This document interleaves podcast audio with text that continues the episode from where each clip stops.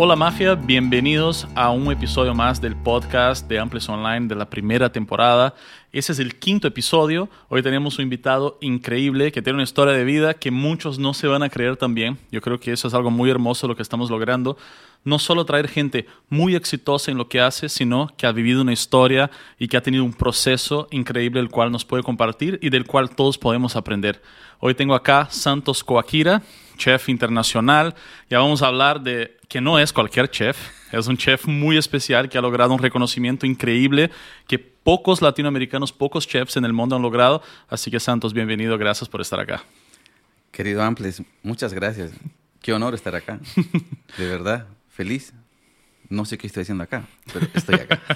no, compartir tu historia es algo que quería hacer hace mucho. Incluso dije, bueno, voy a esperar que sea más adelante. Luego dije, no, tiene que ser ahora, porque yo quiero construir el podcast acerca de esas historias, que la gente vea que emprender no es lo que les venden por YouTube, que la vida no es lo que uno cree que es. Realmente hay mucho más desafío, esfuerzo, dedicación detrás del éxito que muchas personas creen. Entonces, la primera pregunta es la única que la planifico por decir así. Y yo creo que tú tienes un don y has asociado ese don a, a, una carrera. ¿Tú crees que nosotros estamos destinados a algo en la tierra, a una habilidad, a una función? ¿O tú crees que uno descubre sobre la marcha qué es lo que le gusta hacer? Mira, en mi caso, se dio. Yo soy, más adelante te contaré, yo siempre tuve una afición por la carrera militar. Y, terminé cocinando. Pero si yo vuelvo un poquito más atrás a mi niñez, yo no me imaginaba, no me hubiera imaginado estar sentado hoy acá. Pero bueno, se dio, tuve oportunidades. Pero tampoco se dio por arte, magia, ¿no? No, no fue un tema de que la vida se te puso en bandeja de plata. Para nada. Eh, yo nací el en 1981 en, una, en un pueblito lejano del departamento de La Paz, se llama ah, provincia Pacajes. Este, la comunidad donde yo nací se llama Jimpi. Es, una, es un lugar desértico donde, no sé, pues mi vecino está a tres kilómetros. O sea, es campo, o sea, realmente campo. Ajá. Nosotros nacimos allá, somos cuatro, cinco hermanos cuatro hombres, una mujer. Mis papás eh, agricultores, ¿ya? Y nací allá, crecí allá, hice mi primaria y con los con la disciplina, con los valores bien marcados de la casa. Aprendí a hablar eh, castellano en la escuela. Mi, mi, lengua materna es el aymara. Y así fue descubriendo a medida que fui creciendo. Y obviamente no estudiabas ahí. ¿Cómo hacía para estudiar en ese entonces? O sea, ¿dónde, ¿dónde tenías que ir? ¿Cómo era? Uh, nosotros teníamos una escuelita eh, a un kilómetro y medio de donde yo vivo. Y claro, eran las, un recuerdo que pasábamos en la mañana y en la tarde. Eh, después hacíamos hasta quinto básico en ese entonces. ¿ya? Y luego eh, habíamos crecido un poco más, digamos que 8, 9 años. Tocaba hacer eh, en ese eh, el, colegio intermedio. ¿ya? Entonces teníamos que ir al pueblo, Caquiaviri. ¿ya? un pueblo pequeño, ¿ya? donde podíamos estudiar primaria y secundaria. Pero para llegar a eso nosotros como hermanos teníamos que eh, tener, cumplir ciertos requisitos en la familia, ¿no? Para nosotros ir a estudiar a Caquiavira era un regalo de la vida porque más o menos que habíamos llegado hasta tercero básico, de ahí hasta ahí nomás quedaba más o menos.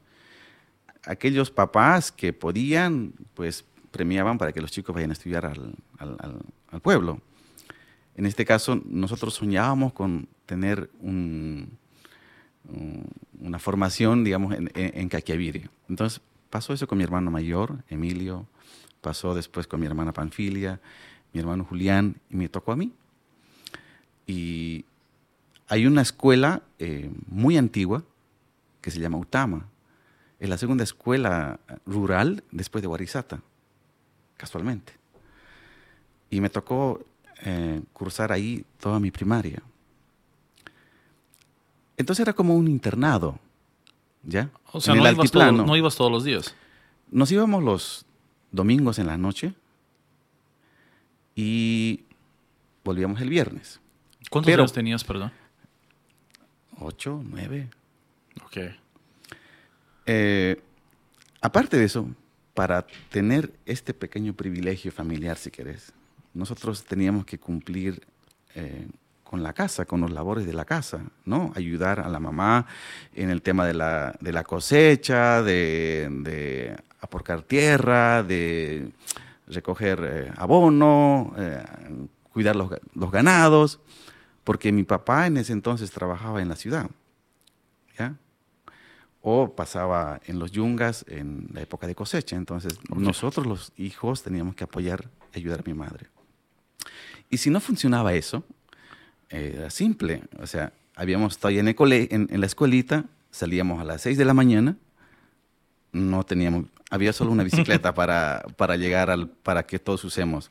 Entonces, la jerarquía era bien marcada. Los hermanos mayores, etcétera. Entonces, nosotros por lo menos en mi caso, yo conocí bicicleta a mis 13 años. Entonces íbamos a pie, a la carrera. ¿Y a qué distancia más o menos? Más o menos unos 11 kilómetros. Wow. 11 kilómetros, es harto, es, es, harta distancia. Era, digamos, una forma, no, no, teníamos otra opción. No, había, no había un transporte para, para que te movilices eh, sencillamente al trote. Y bueno, cargar tu, tu, material de, de, la escuela y todo eso. Pero si llegábamos a calificar para estar en el internado era porque mi papá había visto que nosotros habíamos cumplido con las tareas en la casa, en la comunidad. Em, mis hermanos habían averiguado de que mi comportamiento en la escuela había sido buena, entonces yo merecía estar, quedarme y, fue un, regalo de la vida, porque sencillamente nos, no los hemos ido arreglando, ¿ya? Eh, hemos ido aprendiendo de cocinar, hemos ido aprendiendo de compartir, de lavar, etc. Y fue una, una etapa muy linda la escuela para mí. Yo recuerdo que en, este, en esta escuela, Utama, en una, infraestructura muy antigua y tenía un, un teatro y tenía un profesor de música malo. Me acuerdo que andaba. Pero malo así, exigente, estricto, exigente. Tenía él un puntero, así de largo. Y todas las tardes, de 2 a 5 de la tarde, íbamos al teatro con nuestros cancioneros aprender canto. Más después ya te contaré por qué lo disfruté, o sea, por qué lo terminé agradeciendo a ese profesor. Ok. Eh, aprendíamos eh, el cancionero, aprendíamos a cantar himnos, cánticos, era espectacular. Y por otro lado, era, digamos, la forma de convivir en el pueblo, ¿no? Porque muchos, en, ese entonces habían, ¿qué? Unos 500 estudiantes que venían de comunidades rurales a este pequeño pueblo, ¿no? A convivir, ¿no? A estudiar, a aprender en la escuela. Y bueno, teníamos el colegio también eh, que estaba dentro del pueblo, para perdón, para la secundaria. Igual, yo me imagino que en ese periodo, o sea, en ese, de lunes a viernes, no hablabas con tu mamá, ni con tu papá, ni con nadie. No, o sea, estabas aislado. No, teníamos teléfono, no teníamos, no había nada. Nosotros, mi madre, Margarita, que todavía vive, ella nos preparaba eh, la ración seca. Okay, ¿Qué es eso? Para la semana, ¿no? Ah, ustedes se iban con su comida para el... charque, los granos, las quinoas, el chuño, eh, el, arroz, la papa, porque teníamos que cocinar. ¿Ya? teníamos el, el, el querosén para, para el anafre, ¿no?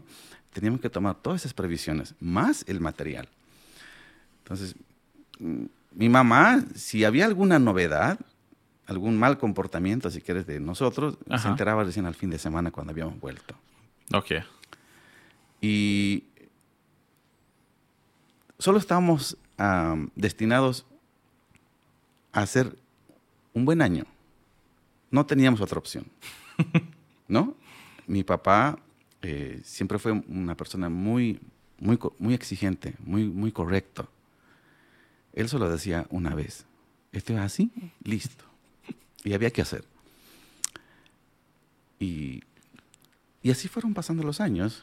¿ya? Pero en ese entonces me dices que teníamos que cocinar. ¿Alguien te decía que bien cocinas? ¿Cocinabas bien? ¿Cocinabas mal? O sea, ¿cómo era tu relación con la cocina en ese entonces? Un poco ya de grande, de, de, adolescente, ¿no? Eh, compartíamos eh, las cocinas con compañeros de curso, ¿no? Igual que venían igual de comunidades y bueno, hacíamos una especie de, junte de, insumos y hacíamos unos buenos guisos. ¿Qué trajiste? Exacto, ¿no? Eh, no sé, el otro tenía una papa morada por allá y por ahí el otro tenía un, un charque de llama, pero de buen corte, ese tipo de cosas, ¿no? Entonces, porque eso es lo que había.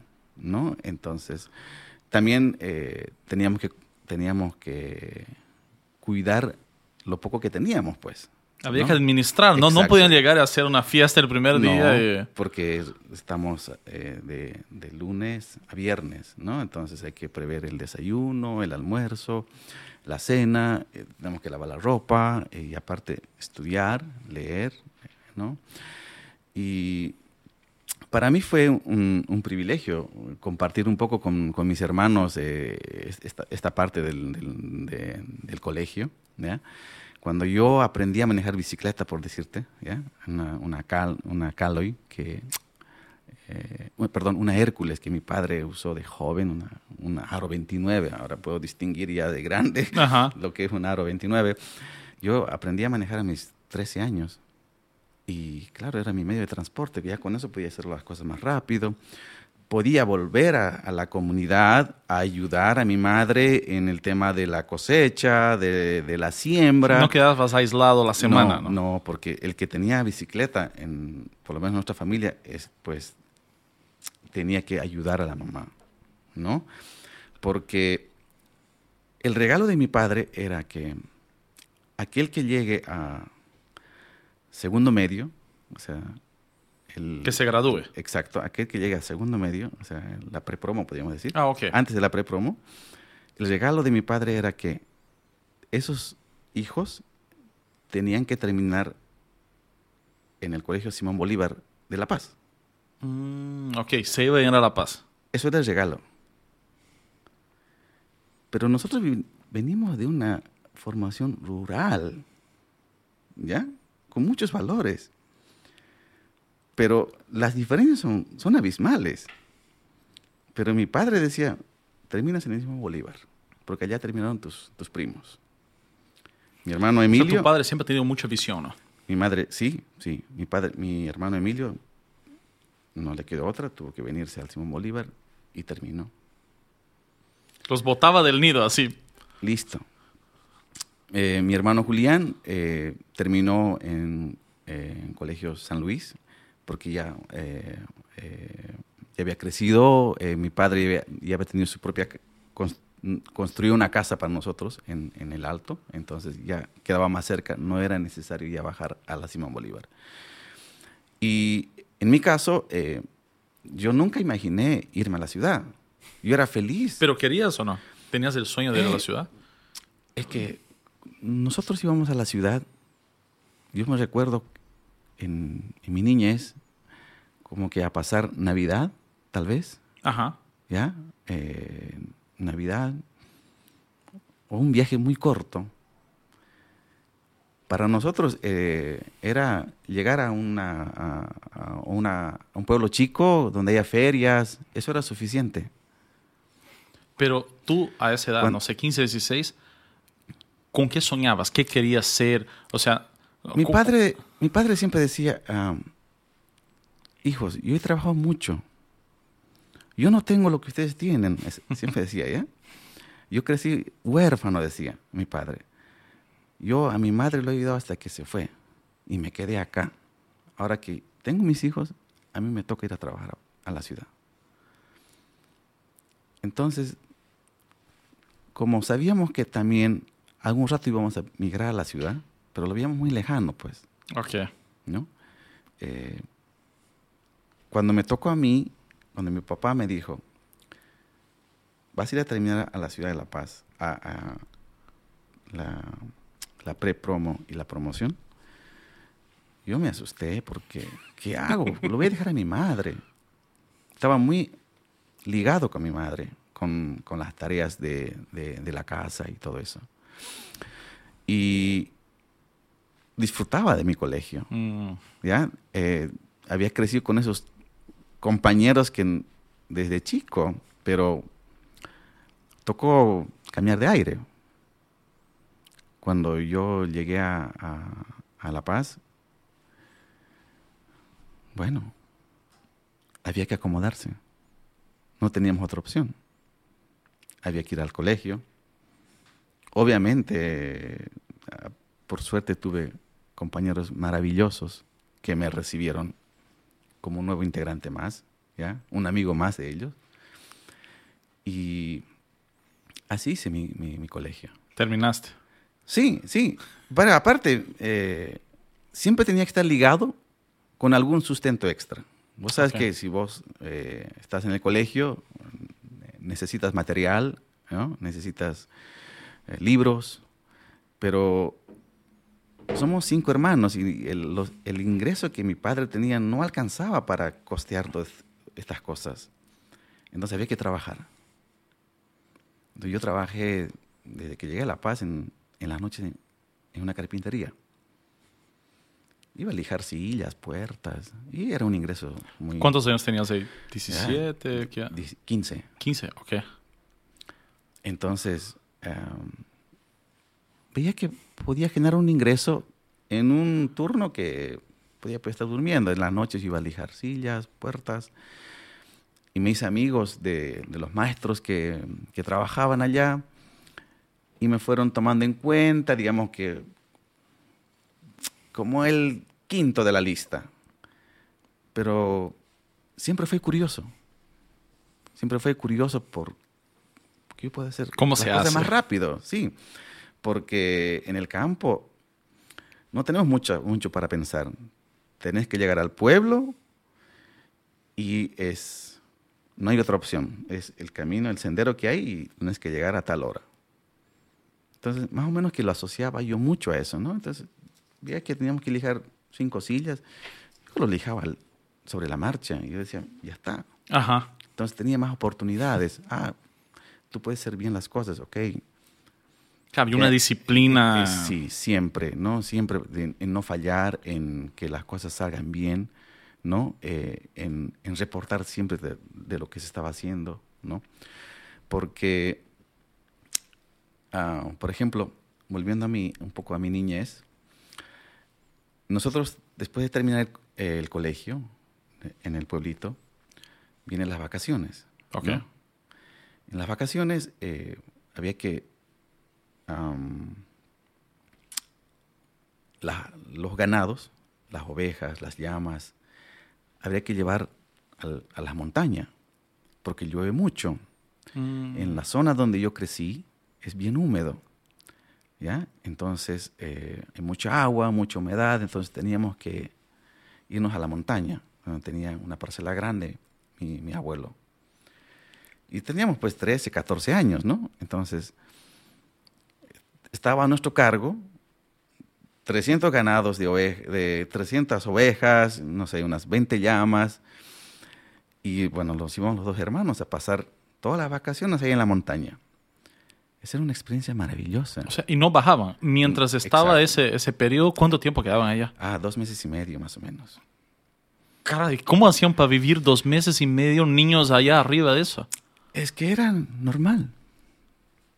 Eh, nosotros estábamos asignados a que los 250 ganados que teníamos allá en la montaña tenían que volver los 250. Obviamente, en el altiplano hay mucho eh, el zorro, por ejemplo, ¿no? te puede quitar las crías, y vivíamos allá. Lo disfrutamos allá. Nos, nos ingeniábamos los juegos. Por eso yo ahora, con, con, mi hijo Alonso, cuando yo le digo, cuando puedes distraerte con lo poco que hay. Porque nosotros nos las ingeniábamos. Eh, ahí en la montaña, en, en, en, los, en, las quebradas, nos, nos, nos, nos imaginábamos unos toboganes, si querés. Nos tirábamos desde, y llevábamos hasta abajo. Y esa era, digamos, una forma de, distraernos. Escalar. Eh, una soga por allá, que te tire tu hermano y vos bajas abajo.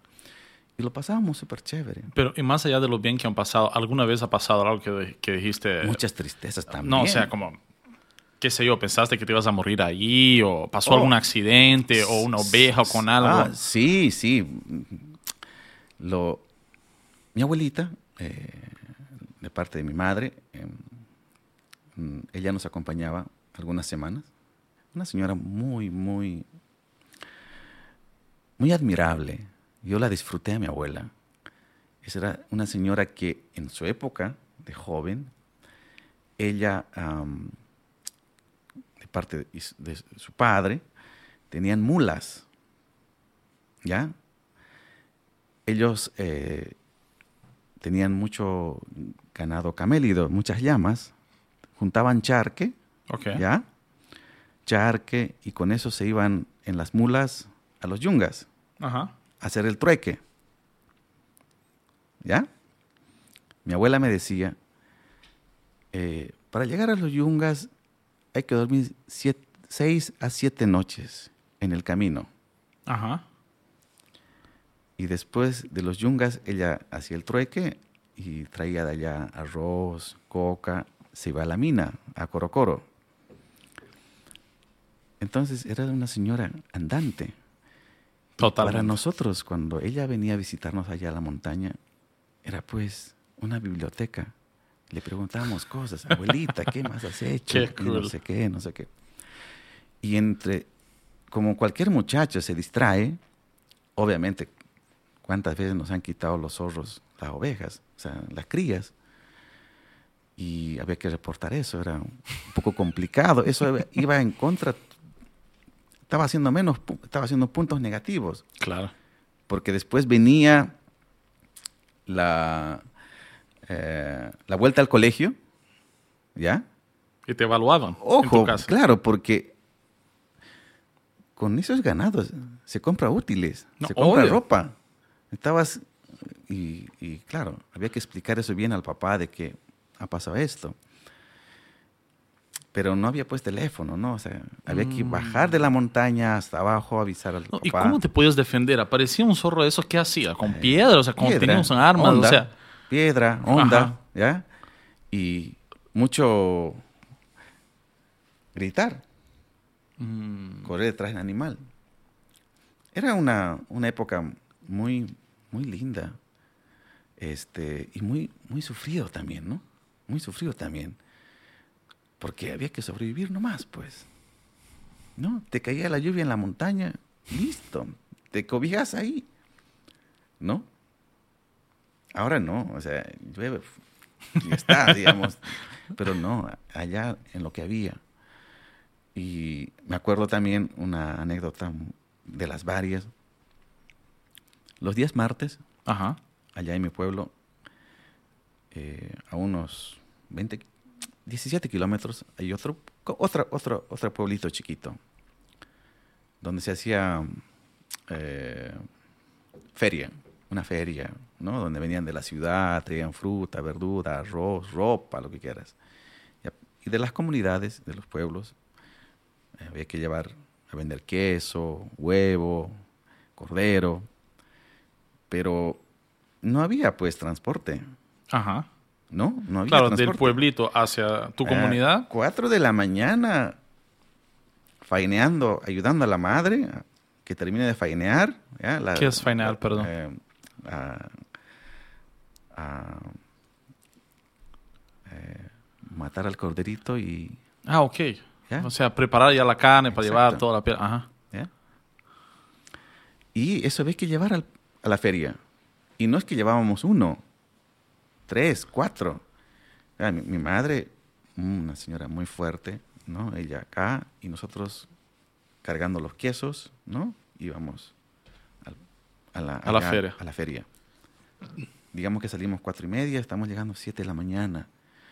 Nos guiábamos por cuando salía el sol. Listo, hemos llegado allá, vendíamos hacia el comercio mi madre. Ajá. ¿ya? había que comprar las verduras para la casa y media vuelta. Ya de grande, cuando me metí en el mundo del running, Ajá. ya te contaré, yo por eso nunca he sentido un cansancio, un agotamiento. Yo decía, siempre me venía a la memoria, pero si he caminado de chico tanto. Tengo ahora ¿Qué son 42 kilómetros? Tengo ahora unos buenos zapatos, pero allá no. Claro. No, obvio, totalmente. Vale la pena soñar. Yo, cuando llegábamos a casa, era una, alegría porque a mi madre le había ido muy bien, ¿ya? Este, y con ese dinero podía comprarnos material, podía mandar ese dinerito a mi hermano mayor, Emilio, que estaba en el colegio, ¿no? Para, para que compre sus libros. Y, bueno, yo le vi a mi madre con esa sonrisa, pero ahora después de muchos años me doy cuenta qué tan sacrificado era mi madre. Claro, de niño no tenías la dimensión del esfuerzo real que hacía. Lo estaba haciendo ella por nosotros, por criarnos, ¿no? Por darnos una ropa, para que el 6 de agosto, ¿no? Tengamos, pues, estemos bien tuneados, ¿no? Una buena camisita, un pantalón, un buen zapato, ¿no? porque éramos cinco hermanos. Claro. ¿No? Y, en otros y, no era, y no era barato, ¿no? O sea, nosotros crecimos así. Mi infancia fue muy, muy dulce. Mi infancia fue muy, muy simple. ¿Ya? Eh, pero muy bendecido. No, me Nunca faltó alimento. Sí, hemos mi Costaba conseguirlo, ¿no? Pero... sí, sí. Mi padre de joven, em, él le gustaba tener tres, cuatro chacras, ¿no? Estoy hablando de una hectárea, una hectárea y media. Y para cosechar, bueno, ahora por lo menos ya está mecanizado. no, en esa época no. Era. Ustedes eran una mecanización. claro, a 13 años que más o menos ya sabías manejar bicicleta, tenías que controlar el toro. Ah, ajá. ¿Ya? y acomodar el yugo a, los toros y empezar a, roturar la tierra, a remover la tierra. Tenías que tener esas habilidades. Y eso lo hemos pasado a todos, ¿no? Y, por algo será, ¿no? Por algo habrá sido. Total. No, yo siempre digo, uno es lo que es gracias a todo lo que ha vivido para bien, para mal, no importa, las características, cómo uno afronta los problemas, los desafíos, etcétera, tiene que ver con todas las experiencias que uno ha tenido y cómo ha procesado esas experiencias. Porque hay gente que vive algo y se vuelve rebelde o se frustra y hay gente que vive la misma experiencia es capaz de sacar algo bueno de eso, ¿no? Creo que ha sido tu caso. Y no, y no olvidarme de mis raíces. Yo, yo siempre cuento en la, en, en la casa o con unos amigos, cuando empiezo a contar así mi infancia, oye, ¿estás loco? No, eso era, eso era nuestra realidad. ¿Ya? Eso era nuestra realidad. Pero eh, crecimos. Cada uno, hoy por hoy. Pero ahí incluso voy a saltar porque no es era, ¿no? Porque tengo entendido que aún hoy que eres súper exitoso, temas restaurantes, tienes todo reconocimiento, sigues viajando todos los años para hacer la cosecha con tu mamá. Ah, sí, sí. Ese es em, algo que siempre como hermanos eh, eh, ayudamos a mi mamá, ¿no? Mi padre murió hace cinco años, ¿no? O sea, me hubiera encantado que esté con, todavía con nosotros, pero bueno, él tuvo que partir. Y está mi madre, ¿no? Eh, obviamente ya no tenemos la cantidad de ovejas, vacas, si querés, eh, la cantidad de, de, chacra, o sea, de sembradíos. Es más, es más chico. Es como para tenerlo a mi madre ahí activa, cuidando sus cosas. Ajá. ¿no? Entonces, sí, nosotros vamos al, al, año, nos turnamos. Un par de veces yo falté por temas de trabajo acá, pero es un lindo momento, es un lindo momento porque ahí cuando nos juntamos todos es, recordar lo que hacíamos de chicos, ¿no? Y ahí escuchamos, ¿no? la voz de mando de mi madre que se despierta a las Como seis si de la mañana. niños, ¿no? Exacto, ¿no? Estamos desayunando a las 7 de la mañana y nos delega las actividades del día y tenemos, tenemos que ejecutar, ¿no? Y, claro, siempre había, también había una recompensa, no todo era, digamos, negativo.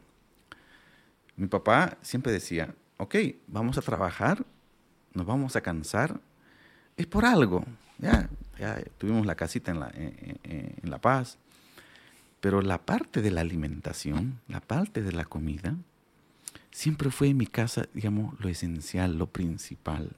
Mm, eso que acabas de decir, ¿Ya? seguramente. Siempre fue una cosa que tenía que estar ahí. Nosotros crecimos con un horno de barro. Uh -huh. Mi padre ahí, cuando había un, no sé, pues, el, eh, una buena cosecha, cuando se había vendido, no sé, lo, la, los toros salieron a un buen precio, hay que prender el horno. Hagamos un buen, eh, un buen eh, horneado de un cordero, ¿ya? Y todos ahí alrededor de la, de, la, comida que mi padre y mi madre preparaban. La comida siempre fue así, algo que se respetaba, ¿no? Este, porque mi padre decía, bueno, ok, hemos trabajado tanto y esto es lo que hay y debemos comer bien, ¿no? No, hablas de eso y, y perdón que te interrumpa, pero yo aprendo un montón en esos podcasts. O sea, creo que soy el que más aprendo. Y lo que me acabas de decir realmente, cómo se repiten las historias que toda la gente me ha contado acá, uh -huh. cómo uno termina siendo reflejo de lo que ha vivido. O sea, realmente, seguramente esos eventos o la importancia que había alrededor de la comida ha tenido indirectamente que ver con que hoy seas chef. No es posible que sí. sea una casualidad todo ese significado, esa relación que tenían con, no, no directamente con la comida, sino con el momento que genera la comida. Exacto, porque de alguna manera, si nosotros vivíamos en la montaña en las vacaciones o, o en la época de la escuela o el colegio, vivíamos en el pueblito, en el, en el internado, teníamos las raciones marcadas, pero de ahí eh, había que ingeniarse para que ese guiso sea potente, pues, ¿no? sea atractivo. Entonces, vino así, vino acompañado de eso, ¿no? Entonces, eh, y ahora ya de grande puedo decir, wow. Mira cómo todo decir, que ver, ¿no? ¿Cómo decir la cosa, no? Pero, y ahí, cuando ya estabas en La Paz, te gradúas. O Sí. sea, fuiste a hacer esa- esos dos últimos años, creo, ¿no? Sí. ¿Qué pasó? Eh, teníamos que ir al cuartel. Ah, era mandatorio. Eh, había la Ah, carrera predefinida. Sí, sí. Mi padre, eh, de alguna manera, siempre él definía la, la carrera para sus hijos. ¿Ya? Wow. Eh, él era, pues, mi papá, es, era la autoridad máxima, no, no había opción, ¿no? Entonces me decía, bueno, hijo, hay que ir al cuartel. Bueno, pues ¿Tú qué, no, eh, ¿Tú qué pensabas de eso? Por más miedo. que, por más que No, me- ibas a acatar su... Me- sí, me daba un poco de miedo porque vi que mi hermano mayor, eh, cuando se presentó al cuartel, eh, no lo vimos todo el año, solo dos Mm. veces, ¿no? Cuando- me acuerdo así, en, en un Franco, así se llama cuando salen los fines de semana, lo vi muy delgado, con el pelo así todo rapado. Era, eh, ¿me tocará así? Eh, bueno, al final me presenté. Ya. Eh, mi papá me llevó al mismo cuartel donde él hizo su, su servicio militar. ¿Ya? Quedaba muy lejos de tu comunidad. Eh, no, no, no, en, en, la, en, en Viacha, en Viacho, ok. en Max Toledo. ¿ya? Me presenté ahí y, claro, yo tenía pelo largo hasta acá y yo era, sostenía de que esto era lo máximo que tenía. Por alguna razón, mira, desde mis, creo que 14, 15 años siempre tenía pelo largo. ¿Ya? No sé por qué. Pero entonces me presento al cuartel. eh, mi papá me deja, me dice, ok, este es el año que te toca servir a la patria, ¿no? Que tienes que portarte muy bien. Y bueno, me quedé ahí en el cuartel, em, nos, nos destinaron a Viacha, o perdón, a, a Huaki, que está, digamos, un- muy cerca del lago Titicaca, ¿ya? Pasando Tiahuanaco. Huaki, ¿ya? Y de Aguadero. Eh, llegamos allá, bastante delegado, chicos, recién salido del colegio. Entonces, era como cuatro días de, de habituarnos, conocernos. Vi muchos soldados, muchos chicos del interior, o sea, de Beni, de Tarija, Santa Cruz y también del occidente. Había una mezcla de todo, ¿no? Pero todos así medio asustados, ¿qué hacemos? Claro, era el primer día de todos. Exacto. Pero siempre yo fui un chico muy mm, extrovertido, curioso, ¿ya? Y recuerdo que la primera, la segunda semana del cuartel nos entregan una hoja ya con el himno nacional. Tenemos que aprender a cantar el himno nacional. Y dije, yo sé. Ah, ya lo sabías. Yo sé los cuatro partes. Porque mi profesor de música en la escuela mm. nos enseñó a cantar himno, todos los himnos, himno, eh, himno La Paz, himno Santa Cruz, Cochabamba, Tarija, los cantos, los himnos a la, himno, a la bandera, a la madre, al maestro, etc. Sabíamos, yo, yo, me lo sabía todo. Entonces nos entregan, ok chicos, bueno, bueno soldados, ¿no? Y yo, yo sé, pero mi hermano me decía, nunca en la primera vas a levantar la mano. ¿Y por qué Tienes que ser paciente, te va a tocar tu momento. Mm, ok. Entonces, el, profesor, el, el, sargento nos toma el examen y salen varios camaradas. Y obviamente no les sale, no completan ni una, ni, dos estrofas. Se pierden. y nos castigan. Y yo acompañé el castigo. Y eso era como a las 11 de la noche. Y yo dije, voy a, voy a levantar la mano dentro de O sea, ¿no los dejaron salir hasta que alguien lo cante bien? Sí, teníamos que aprender dos, dos, dos estrofas. Teníamos que aprender a, dos estrofas. Eso era la única misión del sargento. Entonces, em, yo levanté la mano y le dije, me fui adelante, puse en posición firme y le eché el como dicen acá, el himno nacional, las cuatro partes. El sargento creo que no sabía la, tercera y la cuarta parte. ok. Terminé y me dijo, a la cama. ¿Solo a ti o a todos? Solo a mí. y yo así, oh no, dentro de mí con una alegría, lo logré. Puta, me imagino. Y en, el, en la carrera militar es, todo es en el momento, ¿no? O sea, te, te van testeando a cada, cómo va tu comportamiento, si sos hábil en algo y no sé qué. Y yo lo disfruté ese año. ¿Duraba un año el, un año, periodo? Un año. Y claro, me acuerdo, el primer mes teníamos que aprender los canción, las canciones y todo eso. Y era, Cuaquira, firme mi sargento, enseñe, enseñe. este, y lo disfruté orden cerrado. ¿no? Oh, me encantaba. Pero en ese momento, ¿sentías que ibas a ser militar? ¿Eso es lo que estaba en tu cabeza? Como, oh, voy a hacer carrera militar. Me encantó. Es que era, era lo que, esa disciplina, mm, la marcha marcial, la disciplina, hoy el... Estar alineado. El respeto al uniforme. a mí me encantaba. Yo dije, esto es, esto es lo mío. Y yo me acuerdo, a, mi padre... ¿a que se debe que seas tan positiva. Porque, puta, te mandan al monte con las ovejas, te encanta. O sea, todo te encantó. O sea, lo que mucha gente hubiera considerado un castigo, lo disfrutaste. O sea, ¿de dónde crees que sale que seas tan, que tengas esa visión tan, no solo optimista, sino tan positiva de la vida? Es que no teníamos otra opción. Al final del día, teníamos que hacerlo. Entonces preferías hacer con la mejor actitud. Así es. Ok no, solo quería cortar en ese pedacito. Algo, algo de eso, hoy en día, hace mi hijo Lorenzo. No le puede gustar, pero prefiere hacerlo. Porque Hacerlo bien, hacerlo rápido, deshacerse. Por alguna razón. Entonces, perdón, decías que te gustaba lo... y me encantaba. Y yo a mi padre le decía, papá, yo, esto, es, esto es lo mío. Fui estafeta, fui fusilero, este, fue, no tengo buena estatura, ¿ya? Fue comandante de sección, fue comandante de mi grupo. ¿Sabes qué? Una cosa muy linda que es cuando yo veo a un militar, cuando cantando los himnos y no sé qué, yo me acuerdo, en mi primer tiro, ¿ya? En el polígono, Ajá. es todo una logística, ¿no? Para aprender a disparar. Exacto, y, pero tu examen es clave.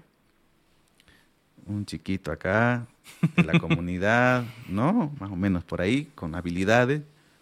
Pum, pum, pum. Cuatro o cinco veces. Este chico venía con su bandera, con su escudo, ahí de la montaña, porque era la montaña el disparo. Y claro, yo, dragoneante fue a los cuatro meses. Porque, Ascendiste súper rápido. Sí, tuve, fue bendecido. Me encantó. Tenía muy buenos instructores. Muy buenos instructores que hoy, uh, a veces con, cuando los reconozco ahora ya ellos con grados. Ellos siguieron haciendo carrera, hoy son. Sí, sí, sí, claro. Y yo digo, mira, él era capitán y no sabes lo, lo, estricto que era, ¿no? Pero, y así, el tema es que no se dio. Cuando yo terminé mi carrera militar. Ajá, terminó el año. Sí, o sea, porque fuimos a cosechar coca, también nos mandaron a Chapare. Ok. Ya, y claro, veníamos del altiplano, todos allá en la altura, y de repente nos dicen, ok, chicos, ustedes van a ir a erradicar la coca. La consigna era lo mismo de mis instructores. Llueva, no llueva. Chicos, diez y media en el campamento. Y claro, llegábamos allá, al, no sé, pues al área que nos asignaban y le metíamos fuego. Todo era cantando, ¿no? una competencia de regimientos, ¿no? De diferentes unidades, de diferentes departamentos que venían allá al campamento principal en ese entonces. Y la, el orgullo de mis comandantes era que nuestra, nuestra unidad estaba a las diez y media allá en los caimanes retornando al campamento toda la tarde al río, a jugar fútbol. Entonces, eh, fueron experiencias, ¿no? O sea, había que adaptarse nomás. ¿Y algún momento en la, en la carrera militar cocinaste? Porque se preparan su propia comida. Sí, sí. Y yo lo pregunto para ver qué tanto estabas metido. En el casino militar. ¿En el qué? En el casino militar. ¿Casino militar? Así se llama, ¿no? O sea, eh, el casino militar es donde hay eh, reuniones, eh, reuniones oficiales, eh, cenas oficiales de, ah, mira. de, de los comandantes, de los tenientes, ¿no? hay un comedor de la tropa, ¿ya? Que se come el rancho, el rancho normal, si querés. Los rasos. exacto, de la tropa. y tienes el otro que es el casino militar, ¿no? Donde el subteniente, el teniente, el el área que pueda, exacto, va a ir allá a comer un buen plato. Y yo me acuerdo que en una época, será pues, sí, después del 6 de agosto, más o menos, sí, había un, cocinero que eh, muy, muy, muy loco, digamos, del, del, casino militar. Nos decía, chicos, ¿quiénes quieren venir a pelar papa? Y les van a llevar comida. Yo así visité esa vez al casino militar. Entonces yo, yo le sabía, yo le entendía porque sabíamos cocinar. Obviamente no sabía hacer los, esas, cocinar las preparaciones grandes. Claro, yo ah, veía pues esos platos. ¡Wow! Entonces nosotros íbamos al casino militar, a la cocina del casino militar entre cuatro y media a cinco y media, que había un puente, a ayudar. Extra tus actividades. Exactamente. Y un par de veces hemos ayudado eh, en la cocina principal, en los eventos oficiales que tenían. Me parecía interesante porque había una... Era tan colorido esa despensa, ¿no? Con cosas que yo no tenía idea, pues, qué eran, ¿no? Ahora puedo decirte que si era apio, era puerro, eran zanahorias, habían tomates, manzana, perita, ¿no? cosas, era muy colorida esa despensa. Pero nosotros solo estábamos ahí. Pero en algún momento ahí se te cruzó, ay, creo que voy a ser chef. No, todavía.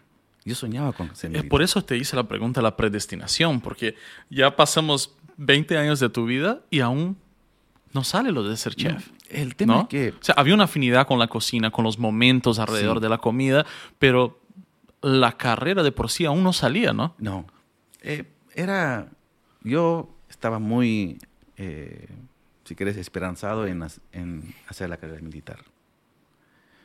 Y mi papá hizo los trámites. En ese entonces tenías que hacer los... Necesitabas un requisito importante, que era el eh, tu certificado de bachillerato, Ok. de bachiller. Ahora, los, ahora te entregan cuando te gradúas del colegio. Antes no, era un trámite por la universidad, la universidad tenía que certificarte y no sé qué. Ok. Tomaba su tiempo. Y aparte, como nosotros veníamos de la, de la escuela rural, ¿no? Y después la, la ciudad, Claro, era más lento mezcla de todo. todo, entonces era más lento. No se dio y, bueno, me quedé. Entonces, em, ¿qué hacemos? Mi hermano Julián, ya después de que terminé el cuartel, em, él eh, estudió teología. Mi padre eligió para que estudie teología. O sea, ¿tu padre eligió su carrera? Eligió la carrera para mi hermano Julián. Wow. Eh, entonces, él se costeaba en sus horas libres em, en un hotel que había en, en ese entonces en Aranjuez, se llamaba Hacienda Villa del Sol, manejado por los señores Lafalle. Gran personajes. Y Julián trabajaba allá. Era el recepcionista y no sé qué. Y un día le dije, oye hermano, ¿no será que puede haber algo para mí? Y me dice, ya, ven.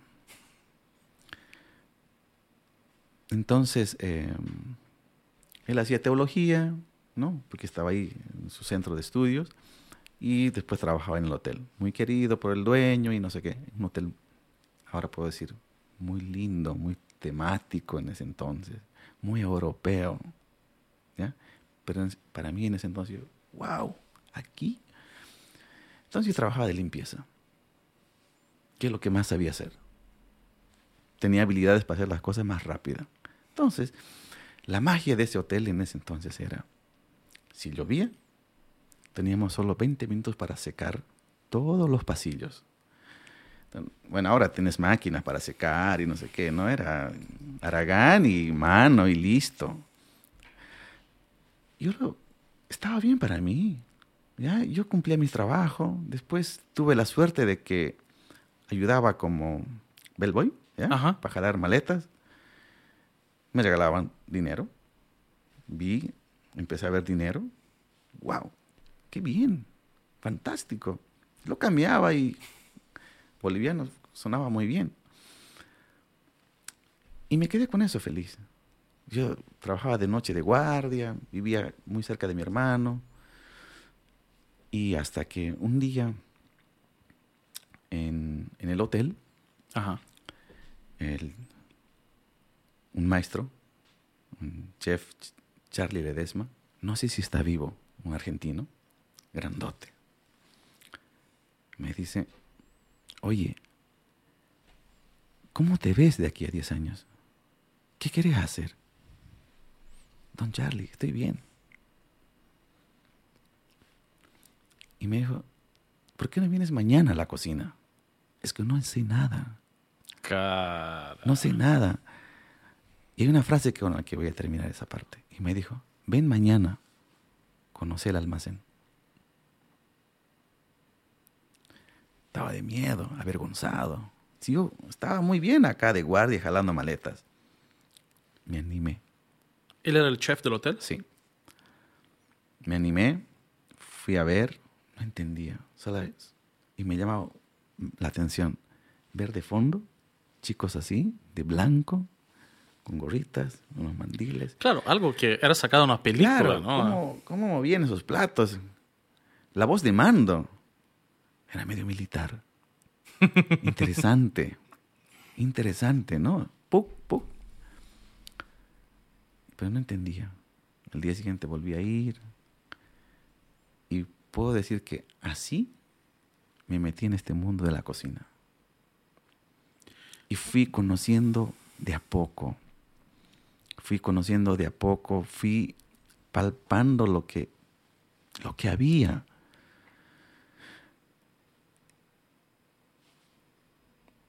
Pero si no era ese señor, no sé qué hubiera sido de mi vida. Wow. Yo lo tengo que agradecer a él. Y sí, a partir de ahí, no paré más. Qué locura, Santos. O sea, de verdad, esas cosas me vuelan la cabeza porque es como una. Obviamente está todo lo que había pasado hasta ese entonces, pero una intervención de una persona aleatoria.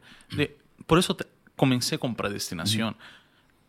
Son demasiadas casualidades, coincidencias para que llegues ese día ahí y que ese Señor te invite y que tú aceptes. Exacto. Y que a partir de ahí podemos decir que se dirigió toda tu carrera profesional, todos los logros, todo lo que has hecho.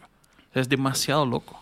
Y, y claro, aparte, en ese entonces, te estoy hablando hace más de 18 años atrás, la carrera de la gastronomía, como tal, no era, digamos, las carreras que son ahorita, están entre las cinco. ¿no? la gente quiere estudiar. Era que me han visto todavía, ¿no? ¿Por qué? Y no sé qué. Eh, me acuerdo cuando yo le conté a mi papá que estaba ahí en este mundo de la cocina. Aparte, como te decía, mi papá construyó una casa en el alto. Cada uno de sus hijos tenía su dormitorio. Él siempre nos protegió, siempre nos cuidó. Y cada uno tenía sus cosas, ¿no? Su camita, su, su closet y no sé qué. Cuando yo le conté, papi, me voy a ir a vivir allá abajo en Alto se fue en coma, si no me equivoco. Alto Brajes, ¿ya? Mi primera vez empecé a vivir solo. Y me dijo, si te vas, no vuelves. Pero no te puedes llevar nada de acá. Vas a comenzar de cero. Y no me puedes fallar. Porque yo voy a venir a verte. Qué presión. ¿Cuántos años tenías entonces? Ah, 17, 18, ya 19. Por suerte, ese mismo alineamiento todos hemos recibido de mis hermanos. Y hoy por hoy, ya, ya de grandes, cuando vamos a mi casa, o sea, a la casa de mi padre, está ahí mi camita, está todo, ¿no? está ahí. Pero no, nos tuvimos, tuvimos que partir de cero. Y cuando mi papá, después de meses, cuando fue a visitarme, él me dijo, que estaba bien, que estaba muy bien, que no le había defraudado a él. Y después de un salto trabaja en, mi, primer trabajo, si quieres oficial, eh, conocí a una señora maravillosa, Rita del Solar. Ok. Rita del Solar es una señora que conoce el mundo de la gastronomía aquí, en la mano. Una señora que ha hecho mucho por la gastronomía. ¿Y el chef o...? Una señora organizadora de... Tenía ella un salón de eventos. Ok. Ella ha trabajado mucho con el tema de la quinoa, ¿ya? Con los productos andinos, darle el valor agregado al, a, los, a, los cereales estos. Y empecé a trabajar con ella. Entonces, para mí fue un regalo de la vida. El año pasado me la encontré, después de muchos años. ¿Pero de ahí te fuiste, del hotel te fuiste a trabajar con ella? Sí, sí. Yo trabajé con ella, trabajé varios, eh, en, en, varias oportunidades. Y tuve la suerte después de visitar otros restaurantes, volver de nuevo con la señora Rita del Solar, ¿ya? Y en ese entonces esta señora era una persona que se movía mucho en el ámbito diplomático, si querés, con todas sus atenciones, ¿no? Ajá. Entonces, no sé, pues visitar a, la, las embajadas. las embajadas era wow para, para este novato, ¿no? Entonces yo siempre estaba en la línea entre el quinto, sexto. Así llegué a conocer la casa de gobierno. Este, conocí un poco más de cerca todo ese movimiento interesante que había en, esa, ese entonces, ¿no? con las grandes recepciones a mandatarios y no sé qué, pero obviamente yo no era el artista, sino era parte de ese grupo que estaba haciendo las magias para que ellos puedan disfrutar, ¿no? Y me empezó a encantar porque era una cosa muy linda, ¿no? Porque eh, teníamos una cantidad de ingredientes en bruto, crudo, y de repente al final del día eso se había convertido en platillos espectaculares, ¿no? Y, Y eso fue. La, trabajar en, la, con, en el Arcángel para mí fue maravilloso, ¿no? Ese es, digamos, si querés, como un regalo más para que, mira, cómo es la cosa. Paula, María Paula, mi mujer, actualmente, mi mujer, la conocí en ese ámbito, pero allá de lejos. Claro, entró en tu radar. Porque era un empleado, un trabajador de la cocina. En ese entonces eh, hay un protocolo muy, muy interesante para el presidente y todo eso. Había que degustar la comida antes de que el señor presidente se pueda, pueda almorzar o cenar. Yo la vi ahí de lejos a Paula, venía con los cadetes. Una mujer muy, muy exigente. Y yo decía, wow, muy exigente. Son, claro, los chefs eran muy molestos porque era una señora muy especial que, que lo único que pedía era un buen plato, buen sabor, ¿ya? Y, que no esté envenenado. Exactamente, ¿no? Pero ahora que tú lo dices, yo nunca había hecho como que esa correlación. Hay mucho de lo militar en una cocina no uno que cocina en la casa, ¿no? En una cocina de un motel, en una cocina, no sé si el nombre es ejecutiva, pero una cocina de verdad, hay mucho militar, ¿no? Hay órdenes de mando. Ahora que tú lo dices, yo creo, es una combinación realmente lo que tú has vivido de niño, por decir, tu relación con la comida, con el campo, con los alimentos, por decir así, y con el tema militar, ¿no? Sí, totalmente. Es así. Si no, no funciona. Ahora que lo dices. Tienes tiempos muy limitados. No, ingredientes, porciones, o sea, no puedes... Tienes, por un lado, tienes el, economato, te entrega una cantidad de ingredientes de, acuerdo a tu requerimiento y vos con eso elaboras todo mis empleados y después de un cierto tiempo estás presentando el plato final. Claro, no es como en la casa que uno abre la nevera y dice, a ver qué voy a cocinar, ¿no? Hay desde la creación, solicitud, todo un proceso, ¿no? la cocina es una sintonía. Si no, hay una, si no funciona, si esa cadena no funciona. ¿Y alguna vez te pusiste nervioso allá cocinando, no sé, viene el príncipe de no sé dónde? o sea, y dijiste, oh. Dios mío, voy a cocinar ese tipo. Me, me ha pasado varias veces. Eh, una, una anécdota, por ejemplo. Trabajaba en, eh, en Sopocachi, en un restaurante, en un bistró, ¿ya? Y claro, teníamos toda la cocina ahí, el restaurante a tope, ¿ya? Villa Serena se llamaba, un restaurante. Este, y bueno, de repente el ayudante puso la cacerola encima del horno y bueno, el, la presión es fuerte, ¿no? O sea, los, utensilios tienen que estar al alcance de la mano y de repente ves por qué está ahí, lo jalé y me, eché con aceite, digamos, ¿no? Eso fue una experiencia muy mala y dije, aparte, había una personalidad en el restaurante. Mm. Y... Todo mal. Sucede, sucede. Pero este mundo de la cocina en ese entonces, cuando yo estaba trabajando con, Rita y la escala salarial también era bien marcado, pues. Mm, de acuerdo a tu rango en la cocina. Exactamente. Y de acuerdo a tu conocimiento, de acuerdo a tu, si tienes, si sos profesional de rubro o no. Yo era bastante joven. Yo dije, yo trabajo lo mismo que el señor y las diferencias son grandes, eran grandes. Ajá. Y entré a la escuela hotelera. Dije, yo me tengo que capacitar. porque todo hasta, hasta ahí era todo empírico. ¿No? Listo. Pero necesitaba... Un título, capacitarme. Capacitarme, sentarme, ver. ¿Ya? Y, se, estudié en la escuela hotelera.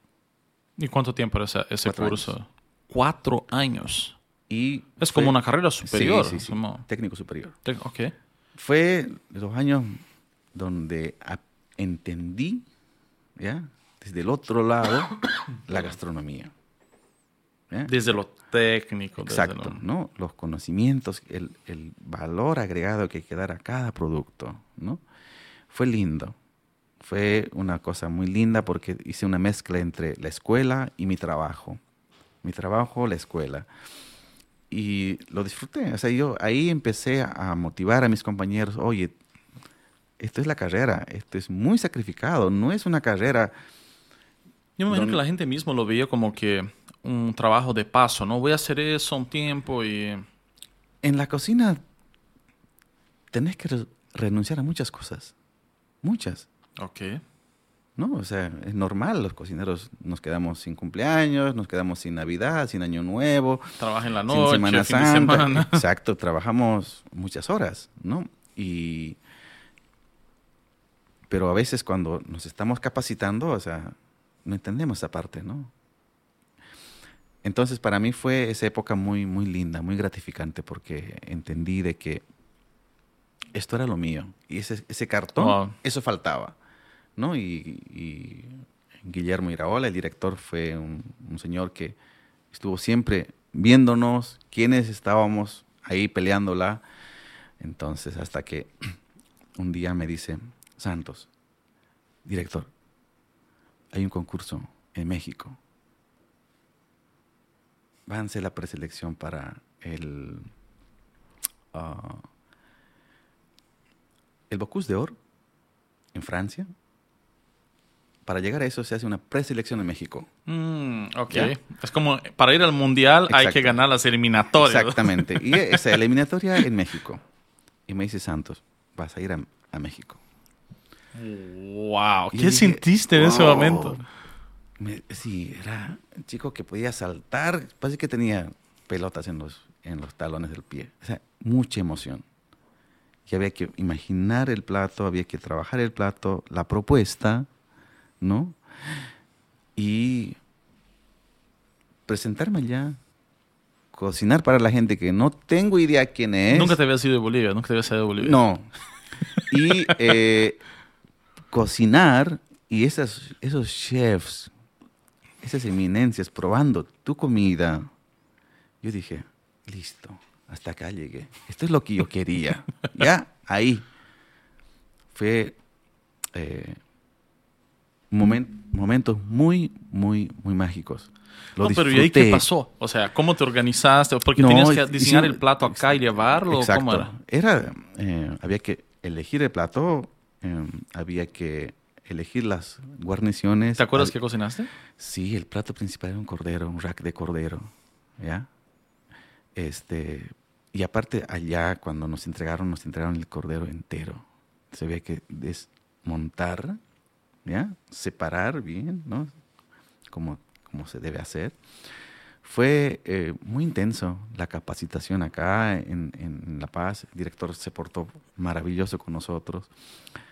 Eh, una linda experiencia. Cuando volví dije, no me salgo, esto es lo mío. y, y, claro, yo en ese entonces ya trabajaba en, en el círculo italiano con unos italianos y, bolivianos. Eh, y vi ahí la magia de lo que es la comida italiana, ¿no? Esos eh, italianos que vivían en La Paz, personas ya adultas que venían venían a sus reuniones y a preparar unos buenos raviolis, unos buenos capeletis, una buena salsa de tomate, una salsa muy verdadera, no las de tarrito. ¿no? Entonces fue otra dinámica, ¿no? Entonces ahí fue igual otra enseñanza.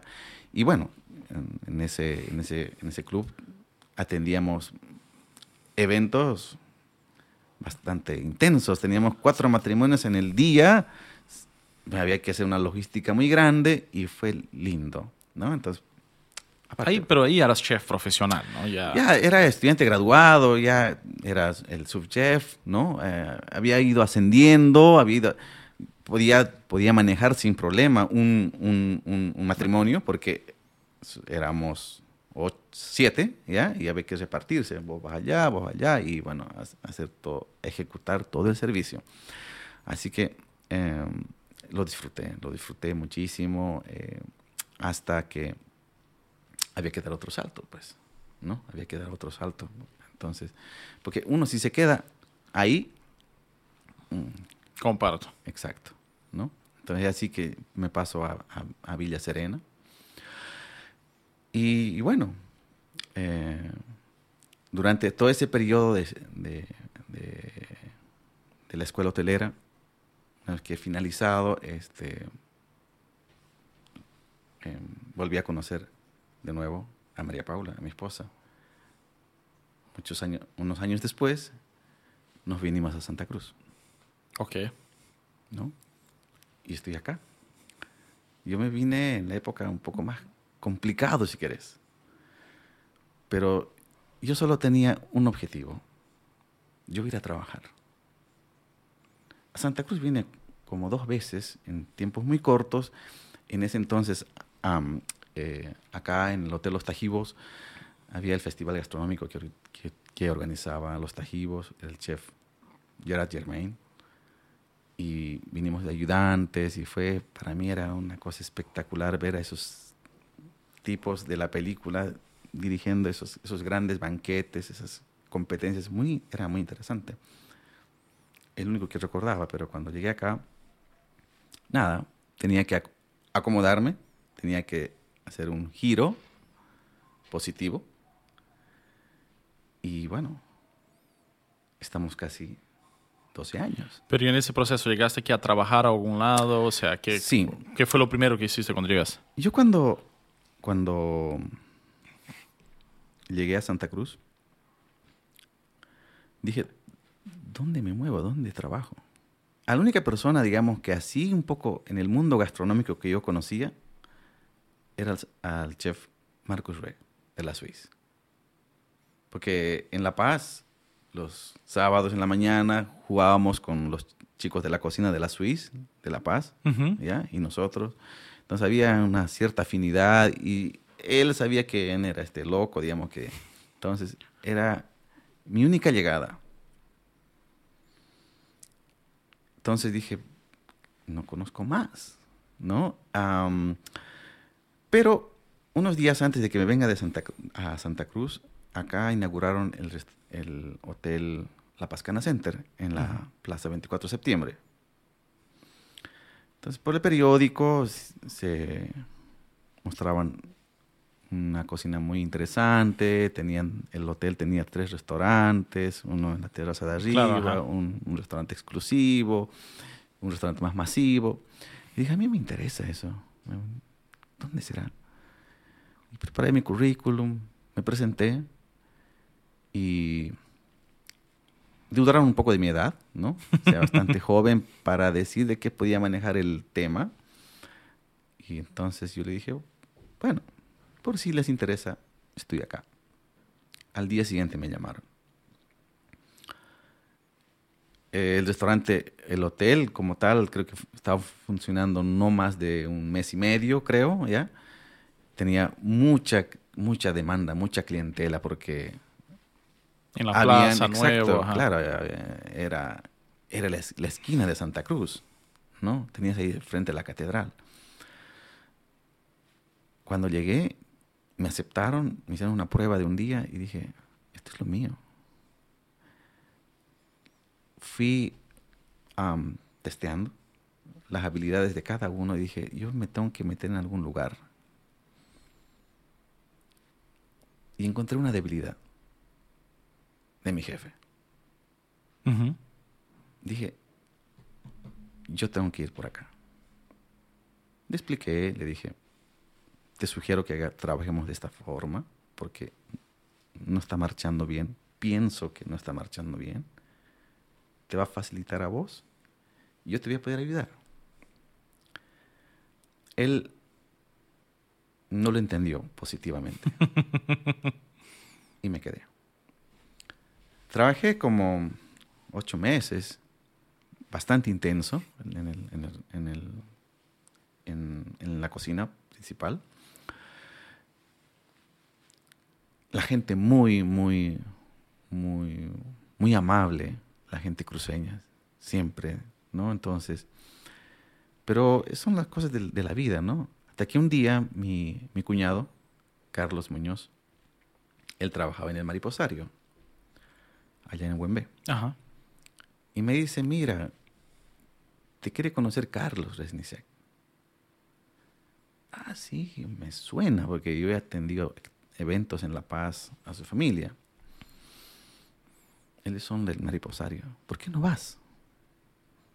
he hablado de vos un poco y te quieren conocer y no sé qué. Es así, un día dije, a ver, voy a ir al mariposario. ¿Dónde será? Yo no conocía. Bueno, ahora ahí es asfalto, puedes llegar más rápido. En ese entonces no había todo eso, todo era monte y llegabas allá al, al Buen B. Y así que Carlos lo conocí, un señor muy interesante. Y me propone trabajar con él. Me dice, vente acá, estas son las condiciones, esto es lo que hay. Tenemos un verano espectacular con mil personas adentro del parque, así que te puedes divertir. Claro, la escala era enorme ahí, ¿no? Exacto. Y dije, ok, comento con, con Paula, decidí irme al mariposario y, trabajé allá en el, en el parque como dos años, un año y medio en planta. Y un día Carlos me dice, oye, ¿no querés manejar el parque? No, la parte de alimentos. No, Carlos, no, estoy bien, no. No, gracias. Habla con tu esposa. Y como que le he volteado a mi mujer, le avisé al final del día, oye, ¿sabes qué? Por si acaso. Me dijo, ¿qué, ¿qué opinas? Estamos locos, ¿no? No podemos.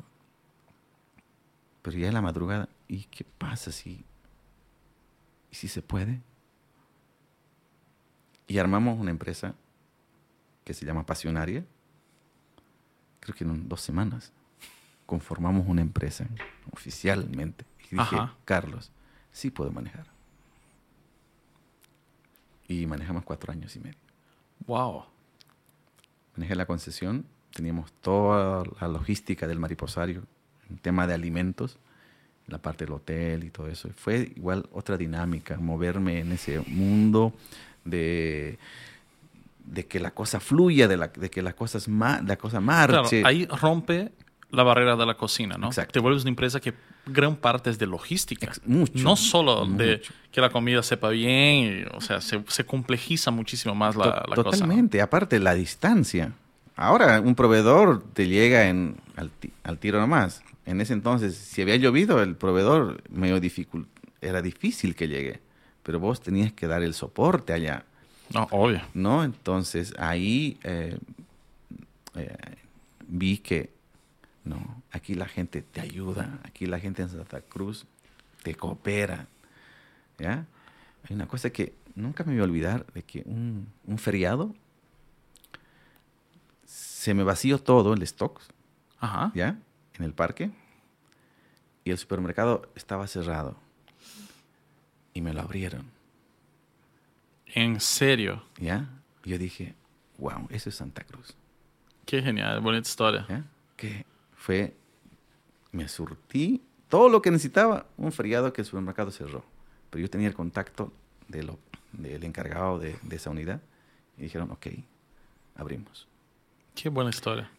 Entonces yo ahí eso era como que cerrar de que el que viene a trabajar acá le ve bien. Me fue bien. Pero ahí habías, o sea, recapitulando, o sea, comenzaste asistente, estudiaste, luego te volviste chef, estuviste en el tema de, digamos, muy exclusivos, círculos muy pequeños de gobierno, embajadas, etc. Luego tenías tu propia empresa, eres exitoso, atendías miles de, miles de comidas mensualmente. ¿En qué momento decides tengo que seguir estudiando? O sea, ¿cómo das el salto al, cordón blue? ¿Cómo ha sido el proceso tanto de tomar esa decisión? Porque tú podrías haber dicho, ya soy exitoso, o sea, tengo libertad, hago mis proyectos, hago buena plata. ¿Cómo es esa necesidad de seguir estudiando y cómo ha sido ese proceso?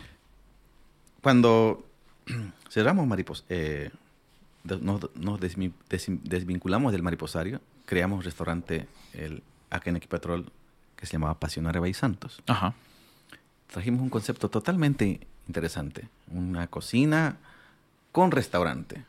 ¿ya? Equipamos una cocina a todo dar. Yo, quise tener una cocina como a mí me hubiera gustado, me gustaría trabajar. Y creo que esos dos años y medio lo disfruté, lo disfrutamos. Era una, una temática muy interesante. Bueno, el tema que se, se frustró, este, pero yo necesitaba renovarme, yo necesitaba, faltaba algo más para mí. Y algo que me llamó mucho la atención cuando fui a México fue estos chefs de, del Cordon Bleu. Y decía, ¿por qué no puedo hacer algo? ¿Por qué no puedo estudiar en una de sus escuelas? Algo debe haber para mí, algo puedo hacer. Y empecé a investigar México, Lima, Perú. Dos veces no pude. En la tercera vez me aceptaron. Ah, o sea, postulaste dos veces antes de que te acepten finalmente. Sí. Obviamente teníamos que juntar muchos requisitos. Años de experiencia. Claro, no es que tocas la puerta y pase. somos muchos estudiantes que además postulamos, no solo de, de diferentes países en Latinoamérica, ¿ya? Entonces, ok, se dio.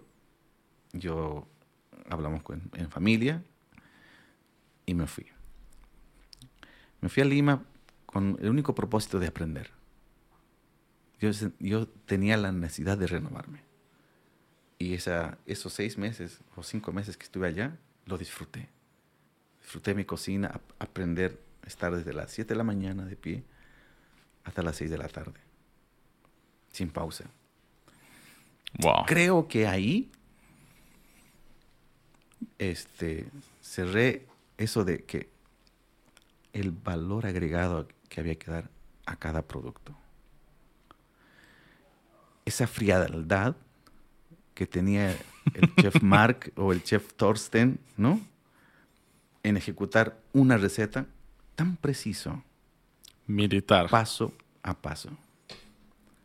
Que no había obstáculos.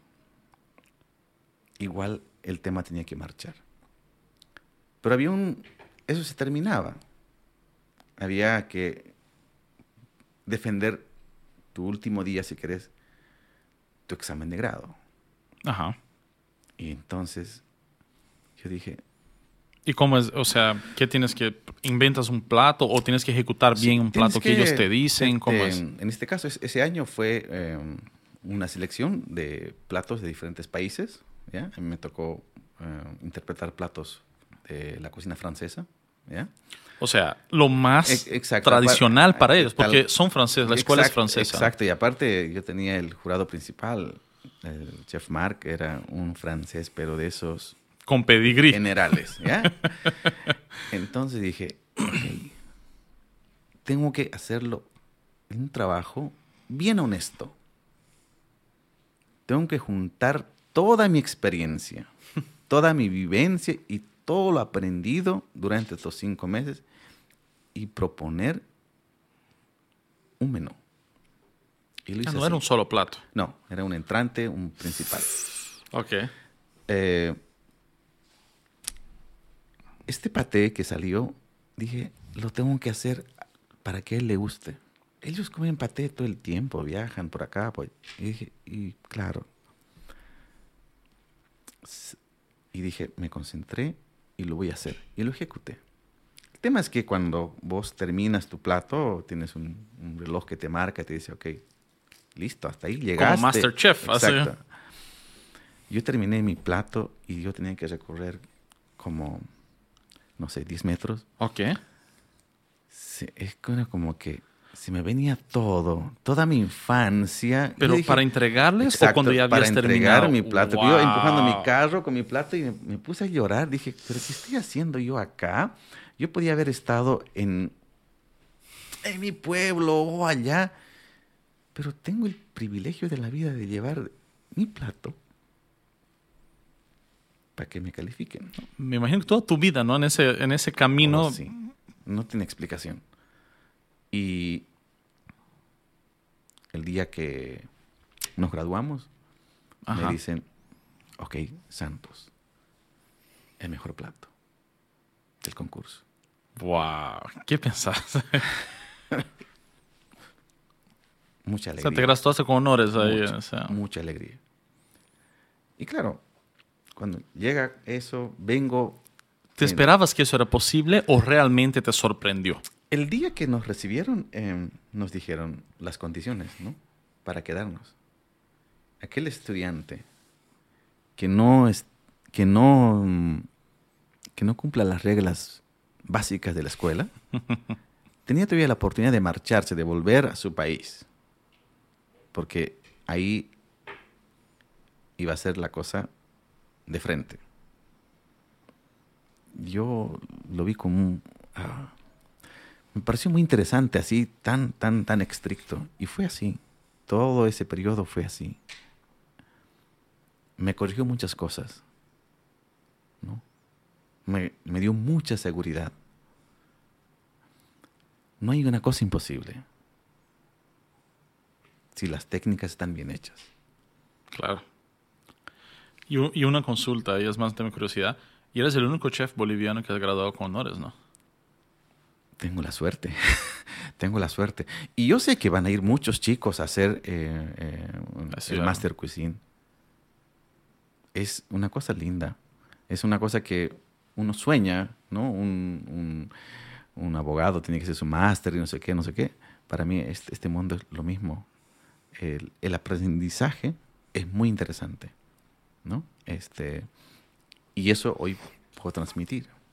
No, es brutal. O sea, te conocí obviamente, pero ya ver la historia y hilar punto a punto a punto, es como, creo que la primera pregunta fue muy correcta porque es como si estuvieras predestinado. No digo que no hayas hecho tu parte, que no hayas esforzado ni nada menos, pero realmente es como si paso a paso la vida, tus padres, el campo, todo te hubiera ido preparando, o sea, la carrera militar para ese desafío, ¿no? Para terminar graduado con honores en la mejor escuela de cocina del mundo. Sí, soy afortunado soy afortunado. Y hoy por hoy, que eh, en la actividad que me desenvuelvo con, con pasionaria, lo hago así, porque no, no, tengo, no hay otra opción. ¿Ya? Porque al final, lo maravilloso es de que una vez que tengas estos ingredientes crudos, lo convertís en una delicia, en un manjar. ¿Qué, qué recibimos nosotros a cambio? Gracias. Solo eso. Y estamos dando de comer para una persona que piensa, que razona igual o mejor que vos. ¿Ya? Pero esas habilidades las hacemos. Y ya hablando de otros temas más curiosos, en tu opinión, ¿cuál es el plato más difícil de ejecutarse técnicamente? Como ese plato es difícil hacer, realmente hacerlo bien. Hacerlo cualquiera lo puede hacer, pero que salga como tiene que ser, ¿cuál crees que sea ese plato? Una buena pasta. Uno puede decir, hoy todo lo hacemos, pero hay un punto de cocción. Mm. O lo mismo el pescado. Hay un punto de cocción. ¿No? Y claro, hoy por hoy tenemos, así como hemos ido creciendo, las cosas han ido cambiando, también está la tecnología. Ok. ¿No? En el mundo de la cocina también está la tecnología si no te adaptas a eso, tampoco en problemas también, ¿no? ¿Y, cómo? perdón. Y hay que sacar el mayor provecho. Las cosas que llegan... Hay que ir incorporándolas. Exacto. Tienen que ser parte de tu cocina, parte de tu propuesta. De acuerdo. ¿Y cómo ves el rol de la creatividad? O sea, ¿tú te consideras un tipo creativo o más recursivo? ¿Cómo ves esa no, no digo esa nueva tendencia, pero como, tú cómo ves el rol de la creatividad en la carrera de un chef? ¿Qué tan importante es o es más importante la técnica? ¿Cómo lo, cómo lo ves eso? Em, uno tiene que ser creativo, pero sin olvidarnos de la esencia de los cimientos de la cocina como tal. Si no tienes un buen fondo puedes tener dificultades. Ok. ¿No?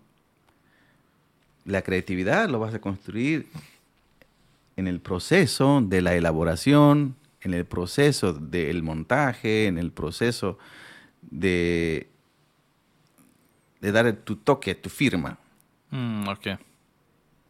Pero también puedes trabajar con el producto como tal, ¿no? Porque no todo es de construir. ¿No? No todo es de construir. Hay platos que son tan honestos y hay que respetarlos como son, ¿no? Y si no somos, si no somos creativos, vamos a quedar ahí, porque las cosas van cambiando, oye. Van cambiando, van llegando cosas interesantes, van llegando vajillas. Santa Cruz es una ciudad donde vas a encontrar de todo un poco. Y hay que hacer una pequeña fusión con todo eso, ¿no? ¿No? Comparto. Y en lo personal, no sé, el día de mañana te dicen, Santos, te ponen el corredor de la muerte, tienes el derecho a elegir una última comida. ¿Cuál comida elegirías? Ya sea preparado por ti o no, ¿cuál es tu comida favorita? Si que tú dices, podría comer eso toda la vida. Oh, ¿qué comería todo el día, todo el tiempo? Más que todo el tiempo, no sé, tu última comida. Es una comida que para ti sea muy especial o que disfrutes muchísimo. Un fricasé. wow, eso es infancia. Donde voy, este, una buena carne. en, en, mi casa somos, nos gusta probar un poco de todo. Somos un poco más abiertos. Nos gusta probar. Si salimos, nos gusta probar un sabor acá, un sabor allá. Familiarizarnos con, con, con las propuestas que hay. Y te queda algo de eso. Pero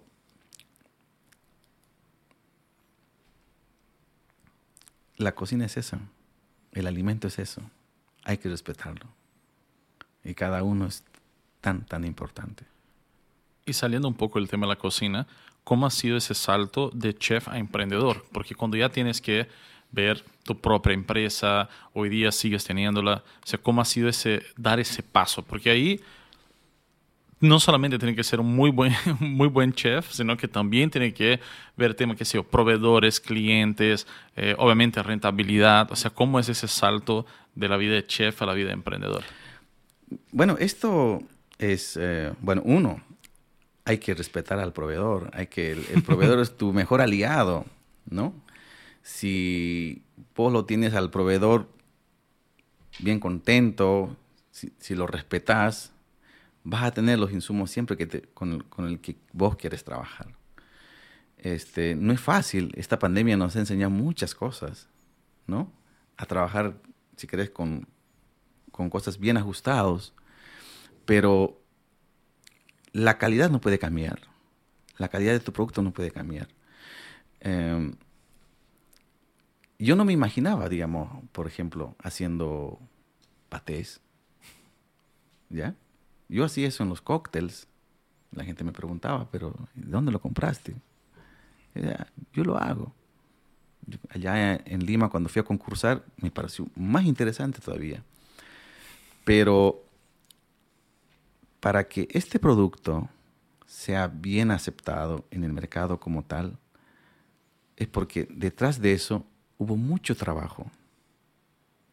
Pruebas, pruebas, ser constante con las cosas, que la calidad se mantenga siempre. Claro, la estandarización. ¿no? Exacto. ¿no? no, yo digo, si no lo han probado, no lo prueben si no pueden mantener y sostener un vicio, porque se vuelve un vicio. Son, el de codorniz y el de trucha son espectaculares. Y no es por hacer merchan ni nada, realmente son espectaculares. Parte difícil de mi dieta es no comerlos, porque uno va y come y todo son brutales. O sea, y, lo que tú dices de la estandarización es increíble cómo han logrado hacer con que un producto tan premium se estandarice.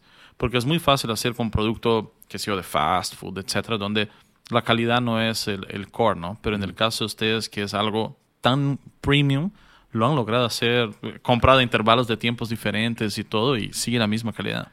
Sí, y aparte, aprovechamos lo que decía la tecnología. Mm. Para eso está.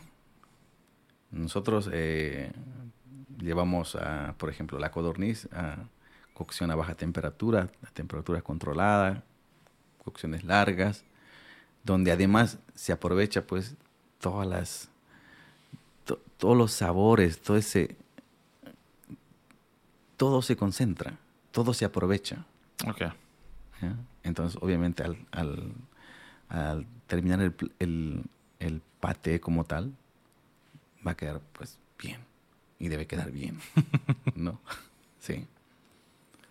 Y en ese proceso, por ejemplo, de eh, definir ya un poco más la parte estratégica. ¿Quién es tu audiencia? O sea, haces, vas haciendo pruebas con amigos. ¿Cómo, cómo llegas a desarrollar un producto final, por decirlo así? Nosotros cuando lanzamos los, los patés, eh, hicimos pruebas varias con, con Paula. Muchos no hemos estado de acuerdo, ¿ya? Eh, muchos me frustré, ¿ya?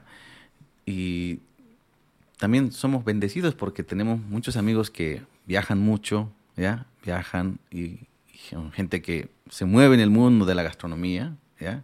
En el, mundo culinario, y nos han dado unos tips, nos han ido orientando, pero al final me tenía que gustar a mí. ok, eso es importante. Esto es lo que me gusta. Ok, son opiniones, las, las he rescatado, pero al final me tenía que gustar a mí. A mí, a Paula, y a partir de eso dijimos, ok, ahora, ¿cómo lo, ¿en qué lo presentamos? Y ahí sale el tema, digamos, de, los envases, etiquetas, etcétera. Entonces, porque no solo es el producto, sino también la lo visual, todo eso, es, todo es un conjunto, ¿no? O sea, yo antes cuando abría una mermelada, por decir, o sea, no me, no me tomaba ese tiempito, ¿no? Pero vaya que toma su tiempo, ¿no? para que además ese producto artesanal, ¿ya? Este, llegue bien, hay que cumplir con todos los pasos, orden, limpieza, un buen mise en place, el tema de la esterilización, el tema de la pasteurización, el tema del vacío, ¿no? Son, son muchos pasos, porque, no sé, yo no, yo no sé que este paté el que me compra, si lo va a comer mañana, pasado, ¿no? Ahí ah, hay clientes que me escribieron, oye, estamos en el Brasil o estamos en, Estados Unidos, estamos probando tu paté. Y yo, wow, ¿cómo llegó hasta allá?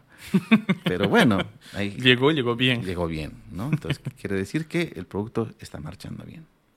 Totalmente. ¿Y tú cómo ves la, o sea, esa generación que mencionábamos que quieren ser chefs o quieren dedicarse, incluso hay mucho un salto, ¿no? Que incluso no quieren ser chefs, quieren directamente comenzar un negocio de, no sé, poner su hamburguesería o un negocio hoy día están de moda las ghost kitchens, todo ese tema de los apps, de delivery, etcétera. O sea, ¿cómo ves ese movimiento? ¿Qué consejo crees que le podías ayudar? Eh, mira, yo en esta pandemia, vuelvo a hablar de la pandemia, nos ha enseñado muchas cosas y nos han dado muchas oportunidades hay muchas personas que no están en el mundo de la gastronomía, así que, no han estudiado, pero han, han encontrado un mercado, si quieres, con alimentos. Es importante que te capacites. La capacitación ayuda muchísimo. ¿ah? Este, por ejemplo, yo, yo doy clases actualmente en la escuela Tatapi y tengo un estudiante, un señor mayor, ¿ya? Eh, un ejecutivo, ya que viene de la oficina, se sienta y Su hobby. Eh, eh, se sentó, se sienta y mi primer día de clases. Ok. Este, dije, ¿por, qué está usted acá? Todos son jóvenes, mayor.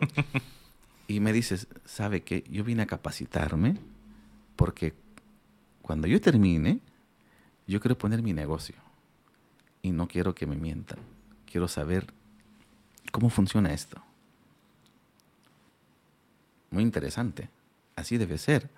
Los chicos, si nosotros vemos la carrera de gastronomía como tal, como que es un mundo muy interesante, un mundo que vas a poder generar recursos, pero también tienes que estar consciente de que detrás de eso hay muchas horas de trabajo.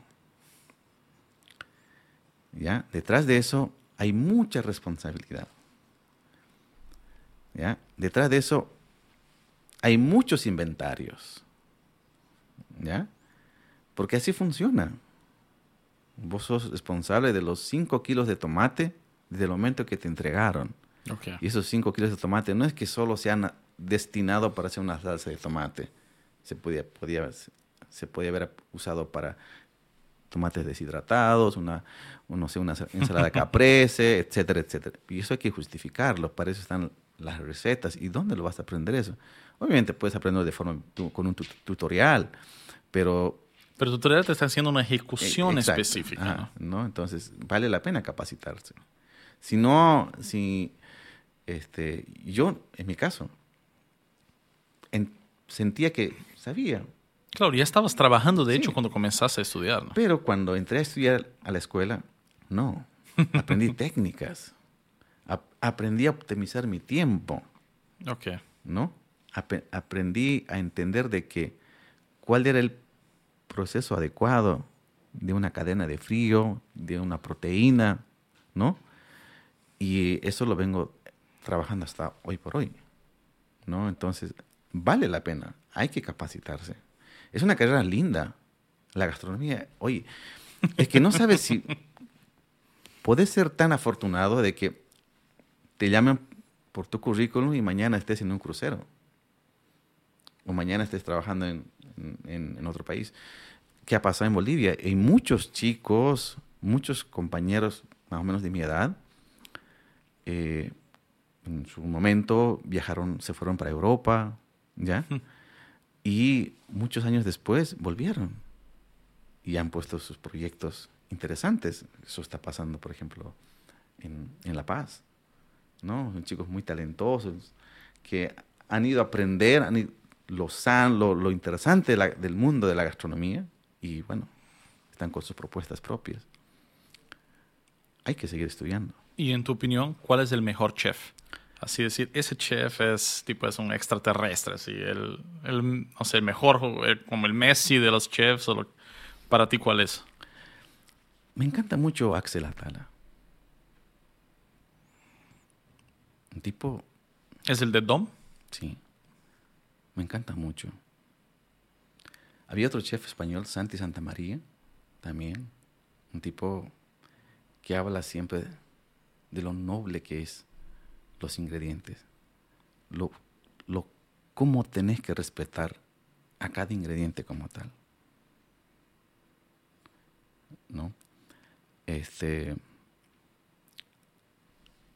Y, y cada chef, cada cocinero es talentoso. Bolivia tiene cocineros maravillosos, espectaculares. Tenemos una gastronomía muy linda. Totalmente. El tema es que nos falta seguir, nos falta hablar más de nuestra cocina. No, esa es una de las. Yo creo que el turismo y la gastronomía en Bolivia, el país podría vivir de eso. Podrían tapar el gas, dejen de hacer huecos, minas. Bolivia podía ser más rica de lo que es si hubiera empaquetizado y promocionado bien afuera, creado las condiciones de estructura para que el tema de gastronómico y de turismo floreciera. Porque es. Nadie conoce y es demasiado buena. Exacto. Y se, se termina sorprendiendo. ¡Wow! Estoy acá. Sí. Tenemos los mejores productos. Tenemos la mejor gama de variedad de papas. Tenemos una gama extensa de ajíes. ¿Mm? Y No, hay una combinación ¿no? de Amazonía, o sea, Oriente, Altiplano, que es muy está- rica. Pero está cambiando. De acuerdo. Está cambiando. Ahí nos gusta más probar ahora cosas nuevas. ¿Ya? Este. Y eso va a seguir.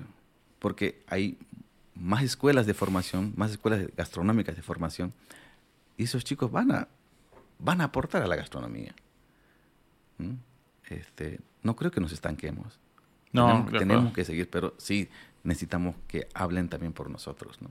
No, yo me acuerdo para hace un par de años hemos hecho un estudio para, para una marca para tratar de entender cuál era el mayor orgullo del boliviano. Entonces hay diferentes países, no sé, donde es el fútbol, otros es su gente, y en ese entonces el mayor orgullo del boliviano era su comida. Era qué nos une como bolivianos la comida. Estamos en desacuerdo en casi todo. No estamos orgullosos de nuestra selección de fútbol, pero en ese entonces era como la comida es la única que tiene la capacidad de unir a todos los bolivianos. Es como yo tengo capacidad de decir que la comida de tu departamento es buenísima, tú vas a decir que de la mía. Y eso tiene que ver con lo realmente bueno que es la comida. o sea, hay platos, o sea, el que ha tenido oportunidad de viajar, hay cosas riquísimas para probar. Sí, sí, tal cual. En los, eh, en los pueblos intermedios, es que es- está lleno de variedad de sabores que hay. Hay que animarse, hay que probar, hay que, hay que viajar un poco más, conocer nuestro país. Comparto. ¿no? Conocer nuestro país, conocer nuestra gastronomía. Es la única forma de que esto siga para adelante. Y ahí yo tengo una pregunta ya. Bueno, ya estamos hablando de cosas varias que se me van cruzando la cabeza, pero ¿hay algún desafío en ser chef? Por ejemplo, no sé, la gente no te quiere cocinar, o sea, un amigo no te quiere invitar porque eres chef y vas a ver cómo va a ser su churrasco. ¿Hay algo por ese estilo de, de que les dé miedo hacerte algo? Eh, no, porque yo siempre soy una persona que siempre a la casa ajena que yo visito, yo me meto a la cocina porque es mi lugar, ¿ya? Con toda confianza, o sea, yo, eh, sí, un par de veces me lo han dicho, pero no. Si les da miedo, sí, no, no, voy a hacer nada. Yo voy a aprovechar de contar esa historia porque es muy estúpida y siempre que pienso en esa historia digo, puta, que soy idiota. Santos y yo tenemos hijos prácticamente a la misma edad. Alonso y Enzo son, son amigos, de hecho, igual que nosotros como papás. Y Enzo tenía una comida favorita, no sé si te acuerdas de eso. Yo le, le inventé a Enzo como que ese ramen, que en vez de prepararlo con su preparación tradicional, es con... Un nutricionista escucha eso y le da un paro. Pero bueno, es la comida favorita de mi hijo, medio que me la inventé, que es el ramen pero está hecha con mozzarella, está hecho con requesón y bueno, con jamón picado y todo. Yo no me acuerdo por qué los chicos se pusieron de acuerdo. Yo me acuerdo que en ese entonces, no sé si Alonso no estaba comiendo ramen o algo por el estilo. Y los dos, no sé qué se inventaron, pero quedaron que iba a haber una noche de ramen. Entonces puedo decir que he cocinado ramen de tres minutos al mejor chef de Blue. la única, no soy tan malo. Estaba rico. No, deja. Estaba rico. No soy. claro. O sea, no soy tan malo. O sea, hay cosas que sé preparar mejor, pero no puedo hasta hoy pienso, puta, no puedo creer que la única vez en mi vida que cociné a Santos hice ramen de tres minutos. O sea, hice ese ramen ahí de niño. Yo siempre digo, si el McDonald's hiciera un ramen, ese sería el ramen del McDonald's. O sea, me, acordé de eso ahí cuando hablábamos, hasta me puse a reír un rato y era eso, o sea... Y aparte, los chicos estaban felices. Ah, no, que a los chicos les va a encantar, obvio. O sea, ¿qué, ¿qué, van a tener para dar los niños? O sea, harto queso, cremoso. O sea, para el niño es perfecto, pero justo mientras cocinaba dije, ¿cómo puedo estar cocinando eso? Podría haber hecho cualquier otra cosa, ¿no? O sea, pero fue muy divertido, sí, fue muy divertido. ¿Tus hijos cocinan? O sea, ¿hay alguna afinidad en la casa? O sea, ¿cómo es eso? ¿O eres chef solitario? No, no. Este, Paula es... Paula, con Paula nos conocimos en el mundo de la cocina. Paula es eh, una chef que estudiaba en la escuela hotelera. Pastelera. Ejerció un buen tiempo. O sea, con Paula es muy crítica. Te lo dice al tiro nomás sobre la marcha. No está bien. Y eso es bueno. ¿ya? Eso es el equilibrio que cualquier marido buscaría. ¿ya? No se va con vueltas. Y tiene un, buen gusto. Cocina también, rico. Rafaela es la que cocina más en la casa. Ella se cocina sola. Ok. Puede prepararte una cena sin problema. Amante de la pasta, ¿ya? Y tiene un paladar exquisito. Rafa, eh, ella puede viajar y puede cocinar donde ella encuentre, o sea, sabe. Lorenzo es, es digamos que el, flaco, digamos, que se va a lo seguro. ¿Está? Entonces, eh, Lorenzo tiene sus platos definidos y si lo saco de ahí, un poco... se, defiende ahí. Ajá. Pero igual, Lorenzo hace un... mira, en casa nosotros siempre tratamos de desayunar todos los fines de semana y Lorenzo hace unos tocinos fritos espectaculares. Así que tiene su talento, se defiende. Y Alonso es, digamos, el flaco más chico que, prueba todo, más curioso, ¿ya? Eh, amante de, las cosas marinas, ¿ya? Le, encanta los, camarones, los pulpos, eh, pescado. Entonces, em, está bien, ¿no? Es, eh, está creciendo, tiene 13 años, pero para su edad, que tenga esas, esas, esas curiosidades, me parece bien, ¿no? Y tú como chef, ¿cuál es como tu comida así placentera?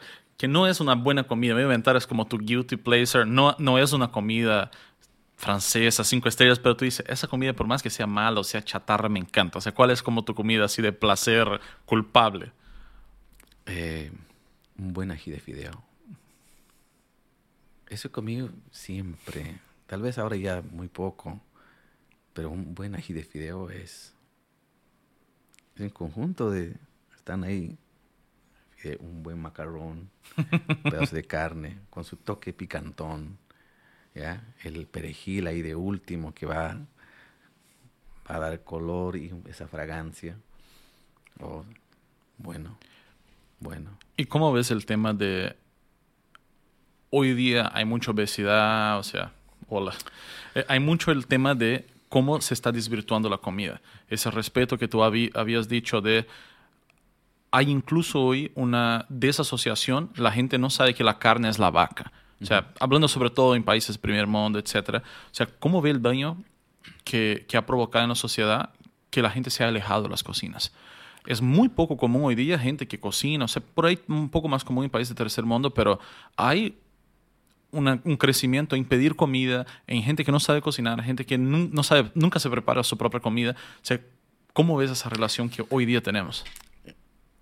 Bueno, eso este, se nota cada vez más, ¿no? De que uno está con, el, con la app pidiendo comida y cuando podemos preparar una, rica cena, este, para nosotros en, en casa siempre es bueno preparar una comida con lo que hay, una comida honesta.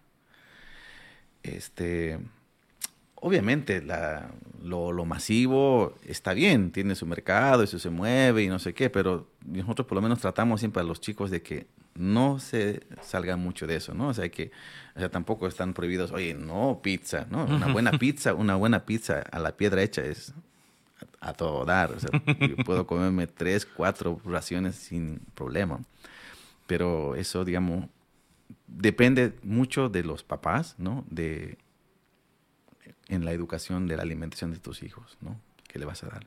Y cuando uno va al súper, ¿cuál crees que son como que los cinco ingredientes que no puede faltar? O sea, si estás viviendo solo, quieres cocinar y ¿qué elegirías así en tu ah. lista de cosas que no puede faltar en la nevera o, en la alacena? En, ¿Qué no puede faltar? No puede faltar la, este, queso, no puede faltar eh, verduras, no puede faltar este, huevo, leche.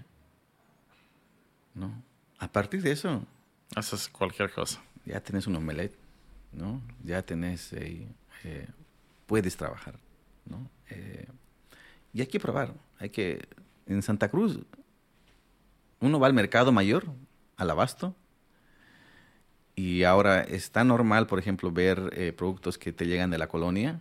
De Okinawa. productos espectaculares. ¿por qué no probarlos? Ah, unos pimentones de colores que de repente los chicos de Quinta Manantial te ponen al mercado, ¿por qué no probarlos? Rafa, Rafaela, por ejemplo, le fascina comer los pimentones, el rojo, el amarillo, crudo. Dulzón. Hay que probar, hay que ah, animar a los chicos, hay que hablar de eso. No es fácil, no, porque, por ejemplo, en mi caso con, con, Alonso, ¿no? O sea, el chico está en crecimiento, ah, se quiere encasillar en algo, pero bueno, es nuestra responsabilidad un poco hablar de eso, guiarlos a ellos, ¿no? Y bueno, que sean sanos.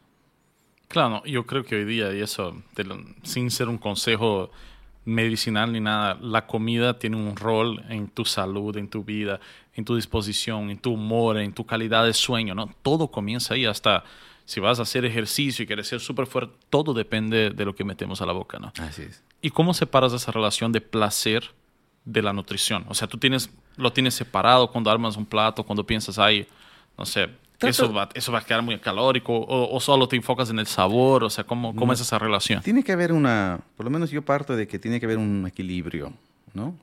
Tiene que haber una, una proteína, tiene que haber los carbohidratos, pero equilibrados, ¿no? En eso, eh, Paula siempre eh, me, da, digamos, oh, cuando veo que estoy proponiendo un menú, y yo le digo, dale una mirada. esa tercera opinión vale mucho, ¿no? Creo que aquí estamos. Entonces, no, hay que, hay que, hay que jugar, ¿no? Tiene que ser un, menú, tiene que ser una armonía, tiene que ver una, la participación un poco de todo, ¿no? Sin exagerar, ¿no? Entonces, eh, están los insumos. Es cuestión de animarse. Claro. Y ahí te voy a hacer una pregunta que tiene un poco que ver con tu vida personal. O sea, has hablado un montón de, de desafíos, cambios y bueno, aunque la vida te ha ido apuntando, ¿hay alguna decisión que tú crees que esa es la decisión más difícil que he tomado en mi vida, en mi carrera, y que esa decisión te ha traído donde estás hoy? Yo creo que la, la decisión bonita que me pasó en mi vida es conocer a Paula, porque con ella hemos hecho muchas cosas lindas en la vida. Pero eso no lo decidí, o sea, a final del día tuviste que hacer algo, pero no, no lo pudiste controlar. ¿O cómo fue ese proceso? Cuando la viste dijiste, aquí voy a hacer todo lo que pueda para enamorar a esa mujer. ¿Cómo fue eso? Porque no es que yo la conocí, como te dije, en la casa de gobierno, pero ahí nunca ni un saludo ni, ni un hola. cuatro años hemos compartido la escuela hotelera. Mm, habremos charlado dos veces, si querés. Y cuando nos conocimos, cuando decidimos salir, es como que eran, había una sintonía, habían estas dos cosas que estaban ahí sueltas y engranamos y listo, y marchamos para adelante. Y fue hermoso eso, y es lo lindo que nos ha pasado. Y nosotros a veces como cocineros somos medio locos, ¿no? Porque perdemos a veces lo... Nos dejamos llevar por, por las pasiones en el trabajo, ¿no? Y algo que, por ejemplo, me pasó a mí cuando yo estaba en el mariposario, ya en el cuarto año, más o menos, yo salía de la casa a las 5 de la mañana y volvía a las 11, 12 de la noche pero era todos los días. porque el parque no cerraba, peor en verano. Cuando empezamos el mariposario, yo les decía a los chicos, vengan al parque. Ellos iban emocionados ir al parque. Ah, vamos a... Me dicen a mi chefo, los chicos grandes. Ah, vamos a ver a chefo. Llegaban allá y me, encontraban con el handy y estaba loco. Ya, vayan a la piscina y almorzamos juntos, vengan a almorzar. No estaba en, no estaba en el almuerzo porque había que atender las mm. urgencias. Un día Paula me dice, algo está pasando. Te voy a decir una cosa, te estás perdiendo lo mejor, el crecimiento de Alonso. Yo no había ido a una reunión de Alonso, no había llevado a Alonso a, la guardería, no viví esa época. Yo estaba abocado al trabajo. Pero mi mujer, a ver, aterriza un, un poco. ¿No? Entonces... Eh, Ahí tomaste la... Exacto. ¿No? Y muchas cosas. Así, uno, uno como cocinero a veces sueña, sueña, sueña y hay que... Hay momentos en que tienes que calibrarlo o te tienen que calibrar. Y en ese sentido, o sea, se puede decir, pocos chefs se gradúan con honor en la mejor escuela, que estás entre los mejores chefs del mundo. ¿de dónde crees o cuál característica que tienes hace con que seas excelente? Porque una cosa es ser bueno, otra cosa es ser muy bueno, otra cosa es estar en la élite de lo que tú haces. Seas cual sea tu carrera, seas un corredor, seas lo que sea. ¿Cómo crees que llegaste ahí? O sea, ¿cuál es esa característica? O sea, no, no todo fue suerte.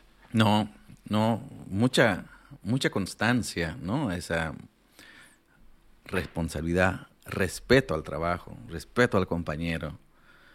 Este, porque esas personas a mí me guiaron ya en a construir este mundo de la cocina, ¿no? Yo no tuve colegas maravillosos que en el camino me fueron mostrando el camino correcto. Pero también me podía haber perdido al tiro nomás.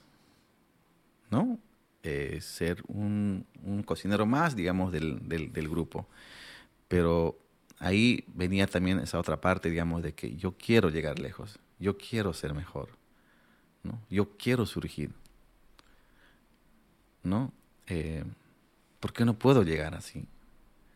Mira, hoy por hoy, por ejemplo, encontrarme con Marcus Rueck, el, eh, acá de la Suiza, o el, señor Axel de la Casona, es maravilloso, porque yo hace muchos años los vi así de lejos, los personajes de Santa Cruz.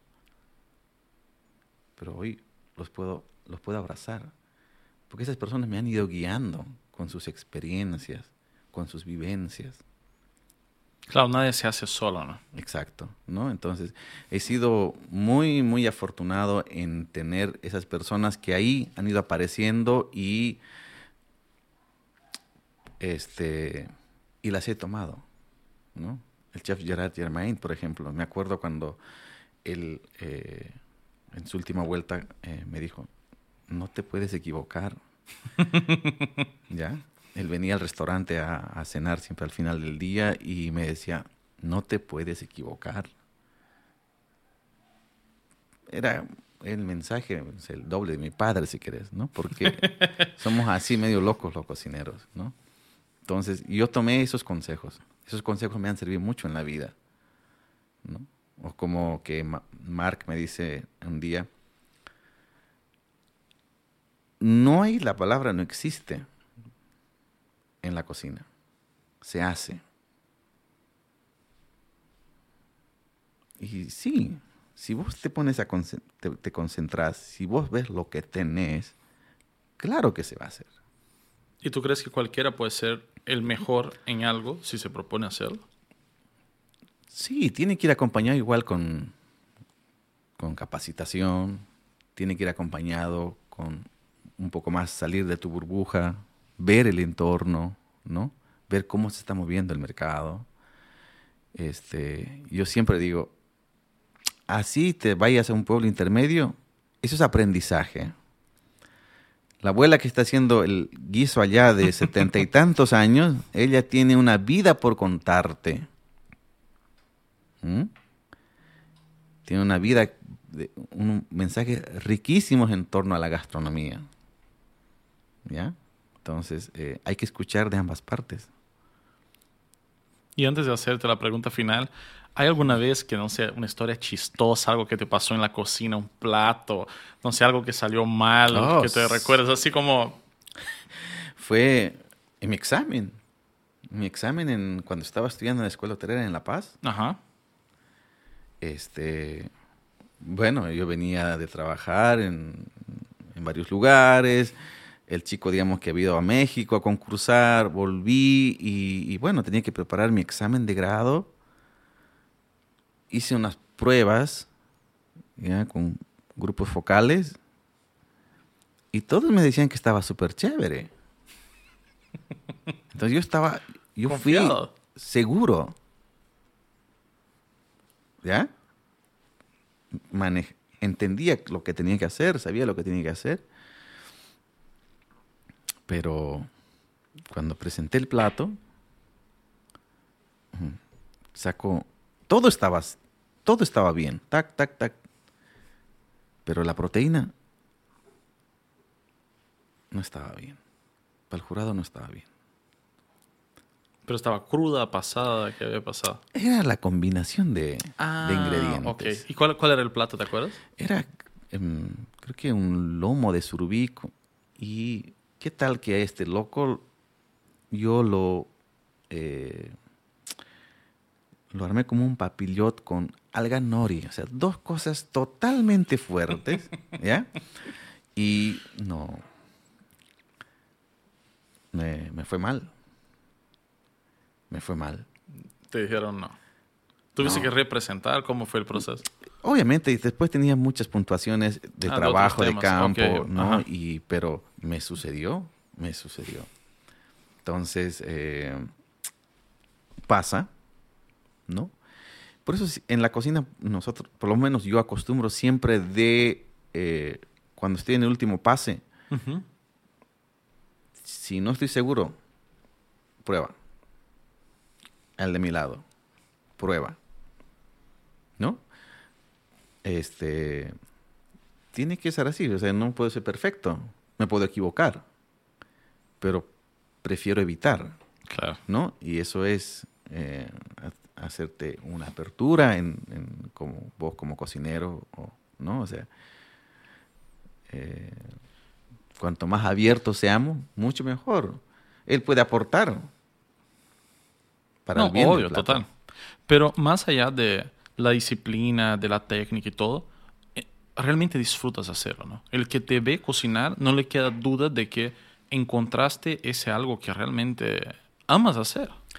Sí, hay días que em, a veces cuando vamos a una invitación, algo así, yo me siento que oh, debo estar allá adentro cocinando, ¿no? Entonces, soy de esos que anda diciendo, no, la comida se come caliente, ¿no? Eh, si nos invitan a pasar a la mesa, debemos pasar a la mesa.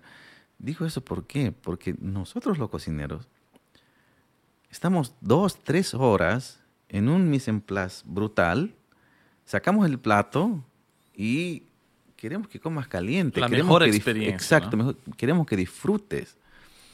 ¿no? Entonces, a veces de esa parte a mí me llaman la atención un poco en la casa de que soy muy... Estricto. Exacto, pero es mi forma de ser, ¿no? Es de que, de que debemos disfrutar la comida, ¿no? No, te creo totalmente. Y última pregunta si pudieras volver un par de décadas atrás al Santos que estaba allá cuidando ovejas en, el monte, para decirle algo, o sea, ¿qué le dirías? Que uno construye su vida, uno construye su camino. Algunos hemos tenido muchas oportunidades lindas en la vida y algunos eh, nos ha tocado muchos obstáculos para llegar donde hemos llegado yo estar acá esta noche sentado frente a vos, un poco no me lo creo. Capaz que yo debía estar en mi pueblo, ¿está? Pero estoy acá. La vida me regaló la oportunidad de dar de comer a muchas personalidades que en mi vida me hubiera imaginado. ¿Está? Mucha gente me dijo, muy rico, qué bien, seguí. Pero eso solo fue porque yo no renuncié a mi sueño. Nadie me lo puso esta carrera para que, que yo elija. Soy afortunado de lo que hago. Soy feliz de lo que hago. ¿Y qué puedo decir? Que no pierdan ese sueño el mundo de la gastronomía es lindo. La cocina es sana, la cocina es honesta, la cocina es, por donde lo veas, es comida. Y dar de comer a tu prójimo no tiene palabras porque es milenario. De acuerdo, es el mejor uso que hemos dado al fuego, creo. Exactamente, ¿no? Y hay que seguir disfrutando, hay que seguir disfrutando, este, voy a seguir cocinando, voy a seguir enseñando, porque eso es la cocina, compartir, transmitir tus experiencias. ¿No? Probablemente antes había mucho ego, no, no te enseño, ¿por qué te voy a enseñar? No. El secreto con la técnica. No. Yo, por lo menos, soy abierto en eso. vamos a hacer un, un buen guiso, hagamos un buen guiso estos son los pasos, estos son los tiempos de cocción. Perfecto. ¿No? Y de ahí, bueno, si lo ejecutas vos, bien, si no, depende de vos, pero yo ya te enseñé. Así que, nada, agradecidísimo de estar acá, de poder charlar contigo, de haberte hecho imaginar un poquito mi pueblo, ¿ya?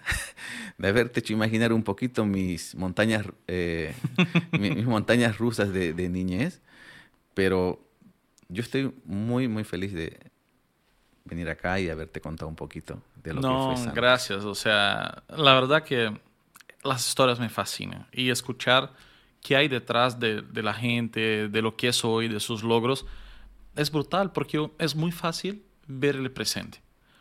Es muy fácil, es muy fácil ver el hoy. Y que la gente entienda todo lo que realmente implica llegar al hoy todo lo que a esa persona le costó, o sea, todos los desafíos y además entender las historias, las anécdotas, reír, emocionarse, o sea, para mí es brutal. De verdad, gracias.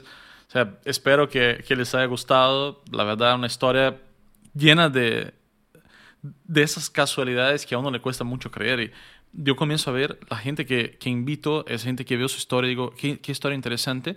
Y siempre hablamos de eso con Alex luego, es impresionante cómo hay elementos que están presentes en todas. David que cantaba, María Paula en temas de gobierno y estrategia, tú en la cocina, Juan Pablo, uno como CEO, el otro como emprendedor. Hay una transversalidad en la calidad humana que se ve reflejado posteriormente en la calidad profesional. Entonces, o sea, realmente para mí, yo si me pagaran, yo estaría aquí sentado todo el día hablando con gente interesante. O sea, gracias por compartir la historia. Yo sé que seguramente hay mucho por contar.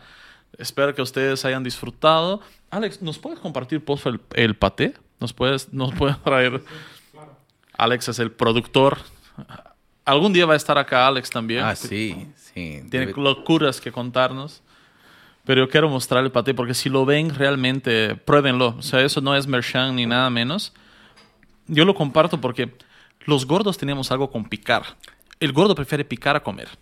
El sentar y comer una gran comida. No sé si para probar diferentes cosas o para comer todo el día. Y al que le gusta picar. Esto nació en la pandemia. Es brutal. Entonces, si quieres compartirnos un poquito, pero ese es un, de pato es buenísimo. Esto nació en la pandemia. Este, esto nació después de que habíamos terminado la, nuestra actividad solidaria con las, cocina, con las ollas comunes, con las cocinadas. Porque eran 13 semanas tan locas después de repartir comida. Yo dije, ok, habíamos vuelto a la normalidad. ¿Qué hago? Venía feliz cocinando, todo era una locura mi casa. Y ahí volviste a... Aterricé dijo que tengo que hacer algo. Y ahí dijimos con Paula, ¿qué pasa si hacemos los patés? ¿Por qué no probamos? ¿Será que le gusta a la gente? Probamos, probamos, probamos. Así que si quieren es comer un producto hecho con mucho cariño, para empezar, con mucho cariño, ingredientes nobles, este, mucho cariño acá, mucha historia acá adentro. Y bueno, algunos algunos patés, como te dije. ¿Y en Bolivia dónde se puede encontrar? Si alguien lo quiere comprar. Acá, bueno, están en la panadería La Boulangerie. Ok. Ya, ellos tienen a, eh, nuestros patés. Este, en Cochabamba, en una delicatez en pan y vino, ¿ya? Y nosotros igual entregamos. Ok, busquen ahí. Está eh, Pasionaria, by Santos, está en Facebook. Así es. Búsquenlo. Bueno, ahí está uno de los platos que es el honor, ¿no? Salió con honor haciendo un paté para que lo prueben. Santos, de verdad, muchas gracias. O sea, a vos. Espero que les haya gustado. A mí, como siempre, soy sospechoso, me encantan las historias. Si les gustó, no se olviden poner like, dejar comentario qué les ha parecido y suscribirse al canal porque se vienen muchísimos más podcasts en esa temporada. Gracias.